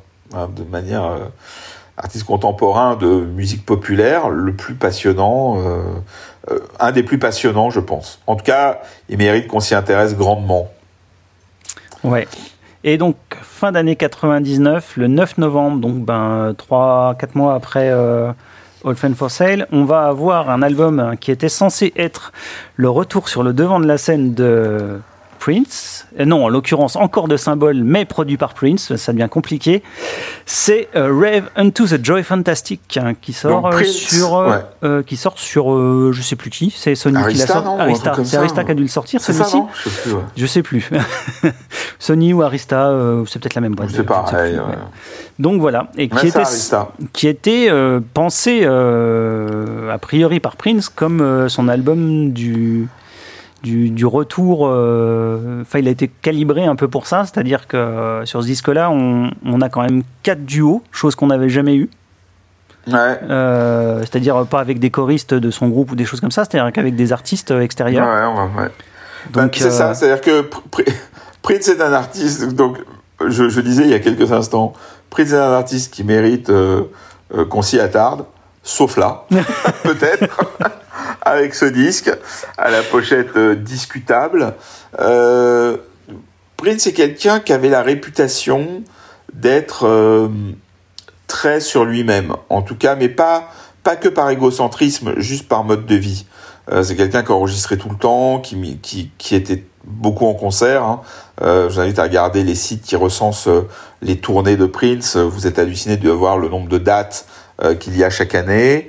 Euh, qui jouait beaucoup dans, chez lui, à Paisley Park, euh, de- de- donc euh, dans la banlieue de Minneapolis. Donc c'est quand même quelqu'un qui, euh, qui était toujours en train de travailler sa musique et qui sortait assez peu la tête de, l'eau. Et donc il y a des moments, il- on a l'impression qu'il a eu la radio comme ça, puis qu'il découvre qu'il y a des gens qui existent, euh, des trucs improbables, des Sheryl Crow. Ou Chuck D, tu vois, d'un coup il se réveille, Public Enemy existe, tu vois. Ouais, En Public 99, Enemy il existait était déjà temps. depuis un moment, oui. Ouais, c'est ça, il était temps, mais c'est ça, c'est ça, c'est, bah oui, il était temps. Et puis d'un coup, il, donc il se dit, bah tiens, je vais faire un disque où je vais essayer de, enfin, alors, c'est des, quand on dit ça, c'est des choses qu'on lui prête, hein. Encore une fois, on n'est pas dans sa tête, on sait pas mieux que lui. En tout cas, moi, je ne suis pas dans sa tête et je ne sais pas mieux que lui. Mais disons que, euh, voilà, il y a ce côté, euh, euh, tiens, euh, ah bah si je faisais un disque et pour bien plaire aux gens, euh, Je vais des appeler des gens qui marchent. Et puis, et donc, il va chercher Sheryl Crow. Alors là, bon, pourquoi pas, pour faire une reprise d'un titre à elle. Et là, tu te dis, mais, mais non, enfin, je, je suis pas d'accord. Même si la deuxième partie du titre est, est plutôt, est plutôt, est plutôt très princière. Mais voilà, euh, on a, euh, quoi, on a Annie Di Franco, non? Annie Di ce Franco, ouais, c'est un instrumental. Elle Voilà. fait la guitare dessus. Euh, c'est pas là où il y a euh, Gwen Stefani, Et si, des- de, si, elle doit être dessus, ouais. euh, So Far So Please ou un truc Ouais. comme ça. ouais, euh, ouais, non, ça ou- doit être. C'est Gwen Stefani ou c'est. oh, je sais plus. Ah si si, Gwen Stefani, tu vois. Enfin des trucs, des gens en plus dont, dont on se fout quoi. Enfin dont on se fout. Pardon, je m'emporte, mais enfin dont, dont nous, ouais c'est ça, c'est So Far So Please. Bon voilà, enfin, je- je- enfin si à titre perso, si j'écoute Prince, c'est parce que j'ai pas, j'écoute pas Gwen Stefani quoi. Voilà, euh, pour être très honnête, n'en déplaise, je, je, je immense respect euh, pour tout le monde euh, qui nous écoute. D'ailleurs, il leur a de- filé un, un titre Dont les fans de No hein, Doubt. pour le coup. euh, Ouais. Sur Dans l'album de, sur l'album de de No Doubt, Doubt. il y a un Ouais. morceau de, de Prince euh, à la- même époque qui était sur l'album Rocksteady, je crois. Ouais. Il s'appelait. Il y avait un morceau de Prince qui était plutôt cool d'ailleurs dessus. Donc, euh, donc voilà. Et, et donc, oui, Annie Di Franco. euh, Il y a Evie E, donc une rappeuse de l'époque qu'on trouve sur euh, Hot With You. euh, enfin, de l'époque, en tout cas, qui, qui vendait des disques à cette époque-là.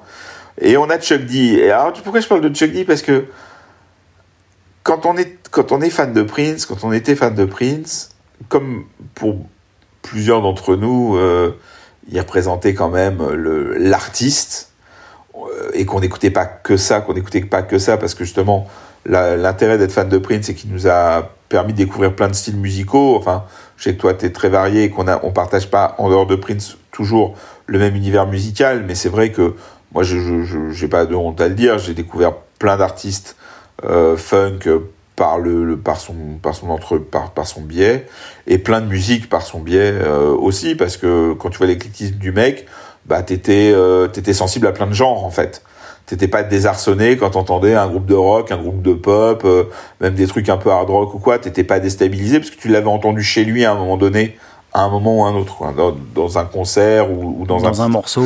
Dans... et donc, tu vois, il y avait des rencontres, tu, tu fantasmais, tu vois, genre, waouh, putain, ça donnerait quoi et tout.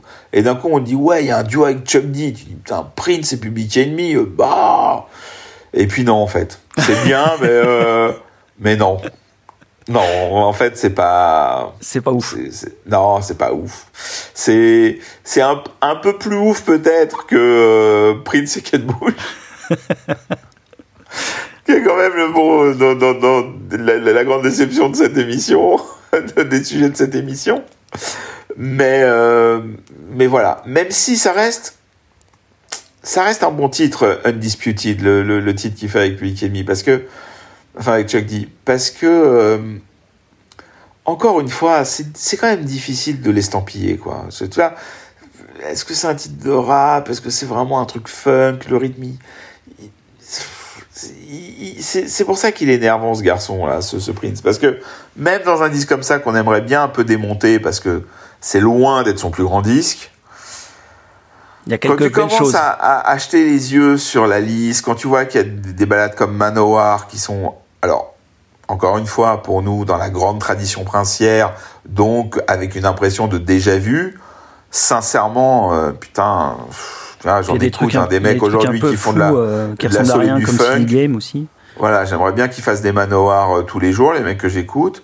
Euh, Silly Game qui vient de nulle part, euh, hommage à James à fond euh, dans Pretty Man Ah bah avec. c'est euh, le, c'est le premier vrai hommage. à- Ah bah non, il y avait eu, euh, il y avait eu Sexy Motherfucker quand même. euh, début ouais, du- mais là il y début a bon là il y a Messio. Mais là, il a Massimo Parker avec lui. bon voilà, donc là il est vraiment, euh, il- voilà, c'est vraiment, euh, comment dire. euh, Ah bah c'est un bon vieux funk GB c'est- euh, la c'est- donf, quoi. Voilà, c'est clair.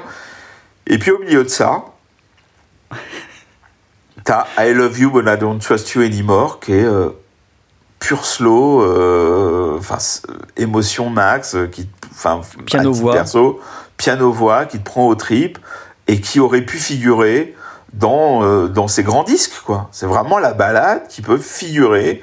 Euh, enfin je sais pas ce que t'en penses. Moi je trouve que c'est un truc, euh, c'est d'une efficacité redoutable. Il est euh, putain, il te touche. euh, Enfin, ça fonctionne. C'est pas pour rien que il le jouera encore euh, par la suite. Mais quand même, quoi. Il y a ça dedans. Et le problème, c'est le morceau d'ouverture qui, qui te met pas dans de bonnes dispositions quand tu connais un peu le gars. C'est-à-dire que le titre de l'album et le morceau d'ouverture, c'est un titre qui, qui te vend du rêve sur le papier. Euh, Écoute, c'est, voilà. ton, ton émission me, me, me, me fait avoir des perspectives, euh, m'ouvre des perspectives sur cette, sur cette période. Parce que, encore une fois, pour ceux qui nous écoutent, Raven to the Joy Fantastic était un titre, en tout cas le nom, ce mot, cette phrase, que l'on connaissait. Et que l'on euh, connaissait des années 80, euh, de la fin des années 80, et notamment euh, que l'on avait vu la, pour la première fois apparaître à l'intérieur d'un after show, en tout cas d'un d'un show en club, euh, très connu sous le, enfin plutôt connu sous le nom de Small Club, et qui fait partie des after shows mythiques euh, chez les fans de Prince.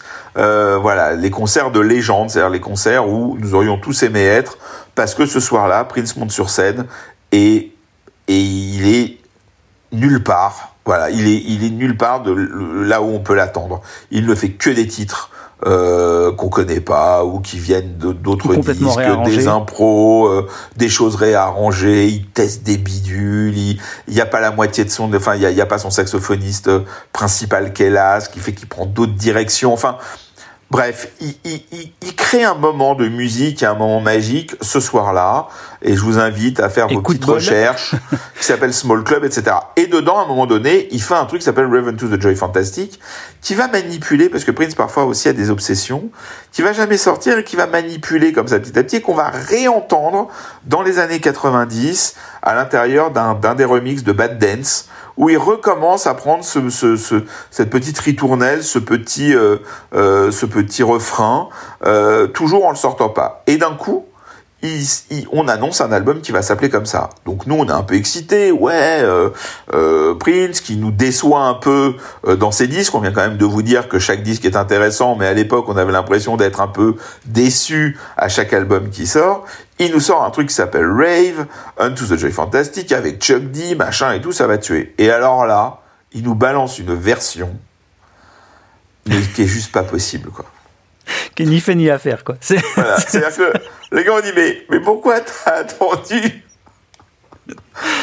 11 ans pour nous sortir le titre de cette manière-là, quoi? Tout pété. Et là, on se dit oh merde Et donc ça commence comme ça. Et l'album ouvre avec ça, quoi. Donc, euh, fou. Et après, il enchaîne. Et, et, et, et en plus, il continue. Parce qu'à ce moment-là, il y a un truc aussi dont, dont on n'a pas parlé, c'est que, et puisqu'on est quand même sur le, le thème de base de ton introduction, au-delà de ce plaisir d'énumérer les disques, c'est quand même cette garde de Warner et cette perte du public. Enfin, cette perte au sens où le public est perdu.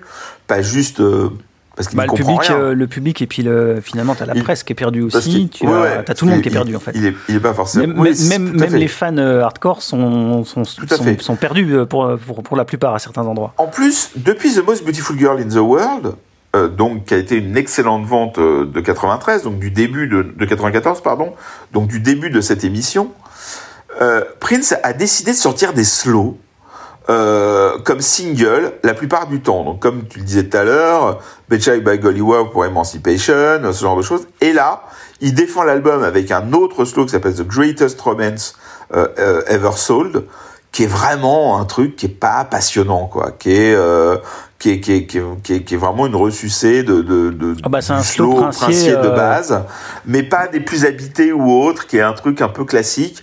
Euh, Il y a un clip, il y a un clip, il y a un clip qui est diffusé. Il va faire des, Il y a des remixes, il y a télés, tout, quoi. il va faire des télés, il va faire le Hit Machine avec ce titre. Donc tu vois, il y a, il y a quand même une volonté de renouer euh, quand même avec le grand public. Il se rend compte quand même qu'il a perdu le grand public, même si ses concerts sont pleins. Euh, il fait le Hit Machine, bon, laisse tomber. Et puis donc, il s'appelle plus Prince, on doit plus l'appeler Prince, euh, etc., etc. Il a déjà fait euh, un passage en, en 94 à Canal+ où euh, Gildas et Doco ne doivent le présenter avec des petites pancartes. Et puis, euh, donc on est en 99, c'est le, le, le retour de Prince à Canal+.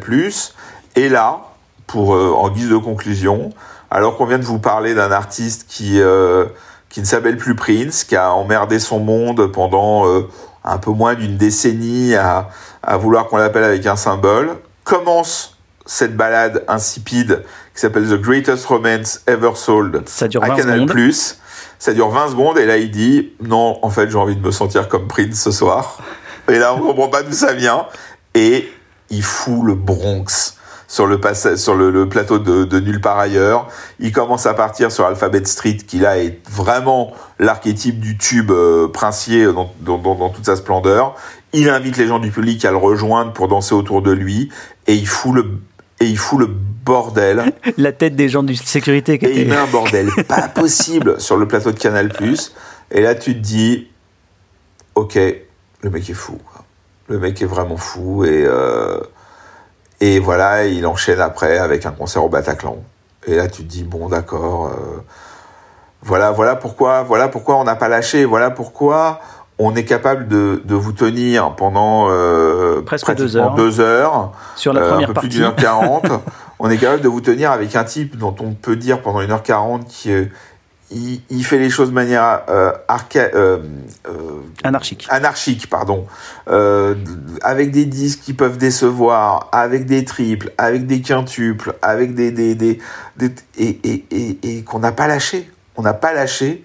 Regardez ce passage à Canal+, et, et je pense que ça résume pourquoi, pourquoi on peut pas lâcher un mec avec une telle liberté et une telle capacité à, à faire que que qu'il est jamais là où on l'attend et que nous qui le suivions, on était, euh, on savait pas ce qu'elle est, on savait pas ce qu'on allait vivre. Voilà, on savait pas ce qu'allait nous arriver quand on était euh, dans la même pièce que ce mec-là. Et euh, et c'est quand même assez unique et assez rare dans, dans, dans la musique populaire, entre guillemets, commerciale, quoi. Enfin, je veux dire, grand public. C'est quand même très, très rare. Moi, j'ai- j'aime bien dire unique, mais bon, j'ai pas la prétention de connaître toute la musique du monde, donc, euh, donc je vais dire très, très rare.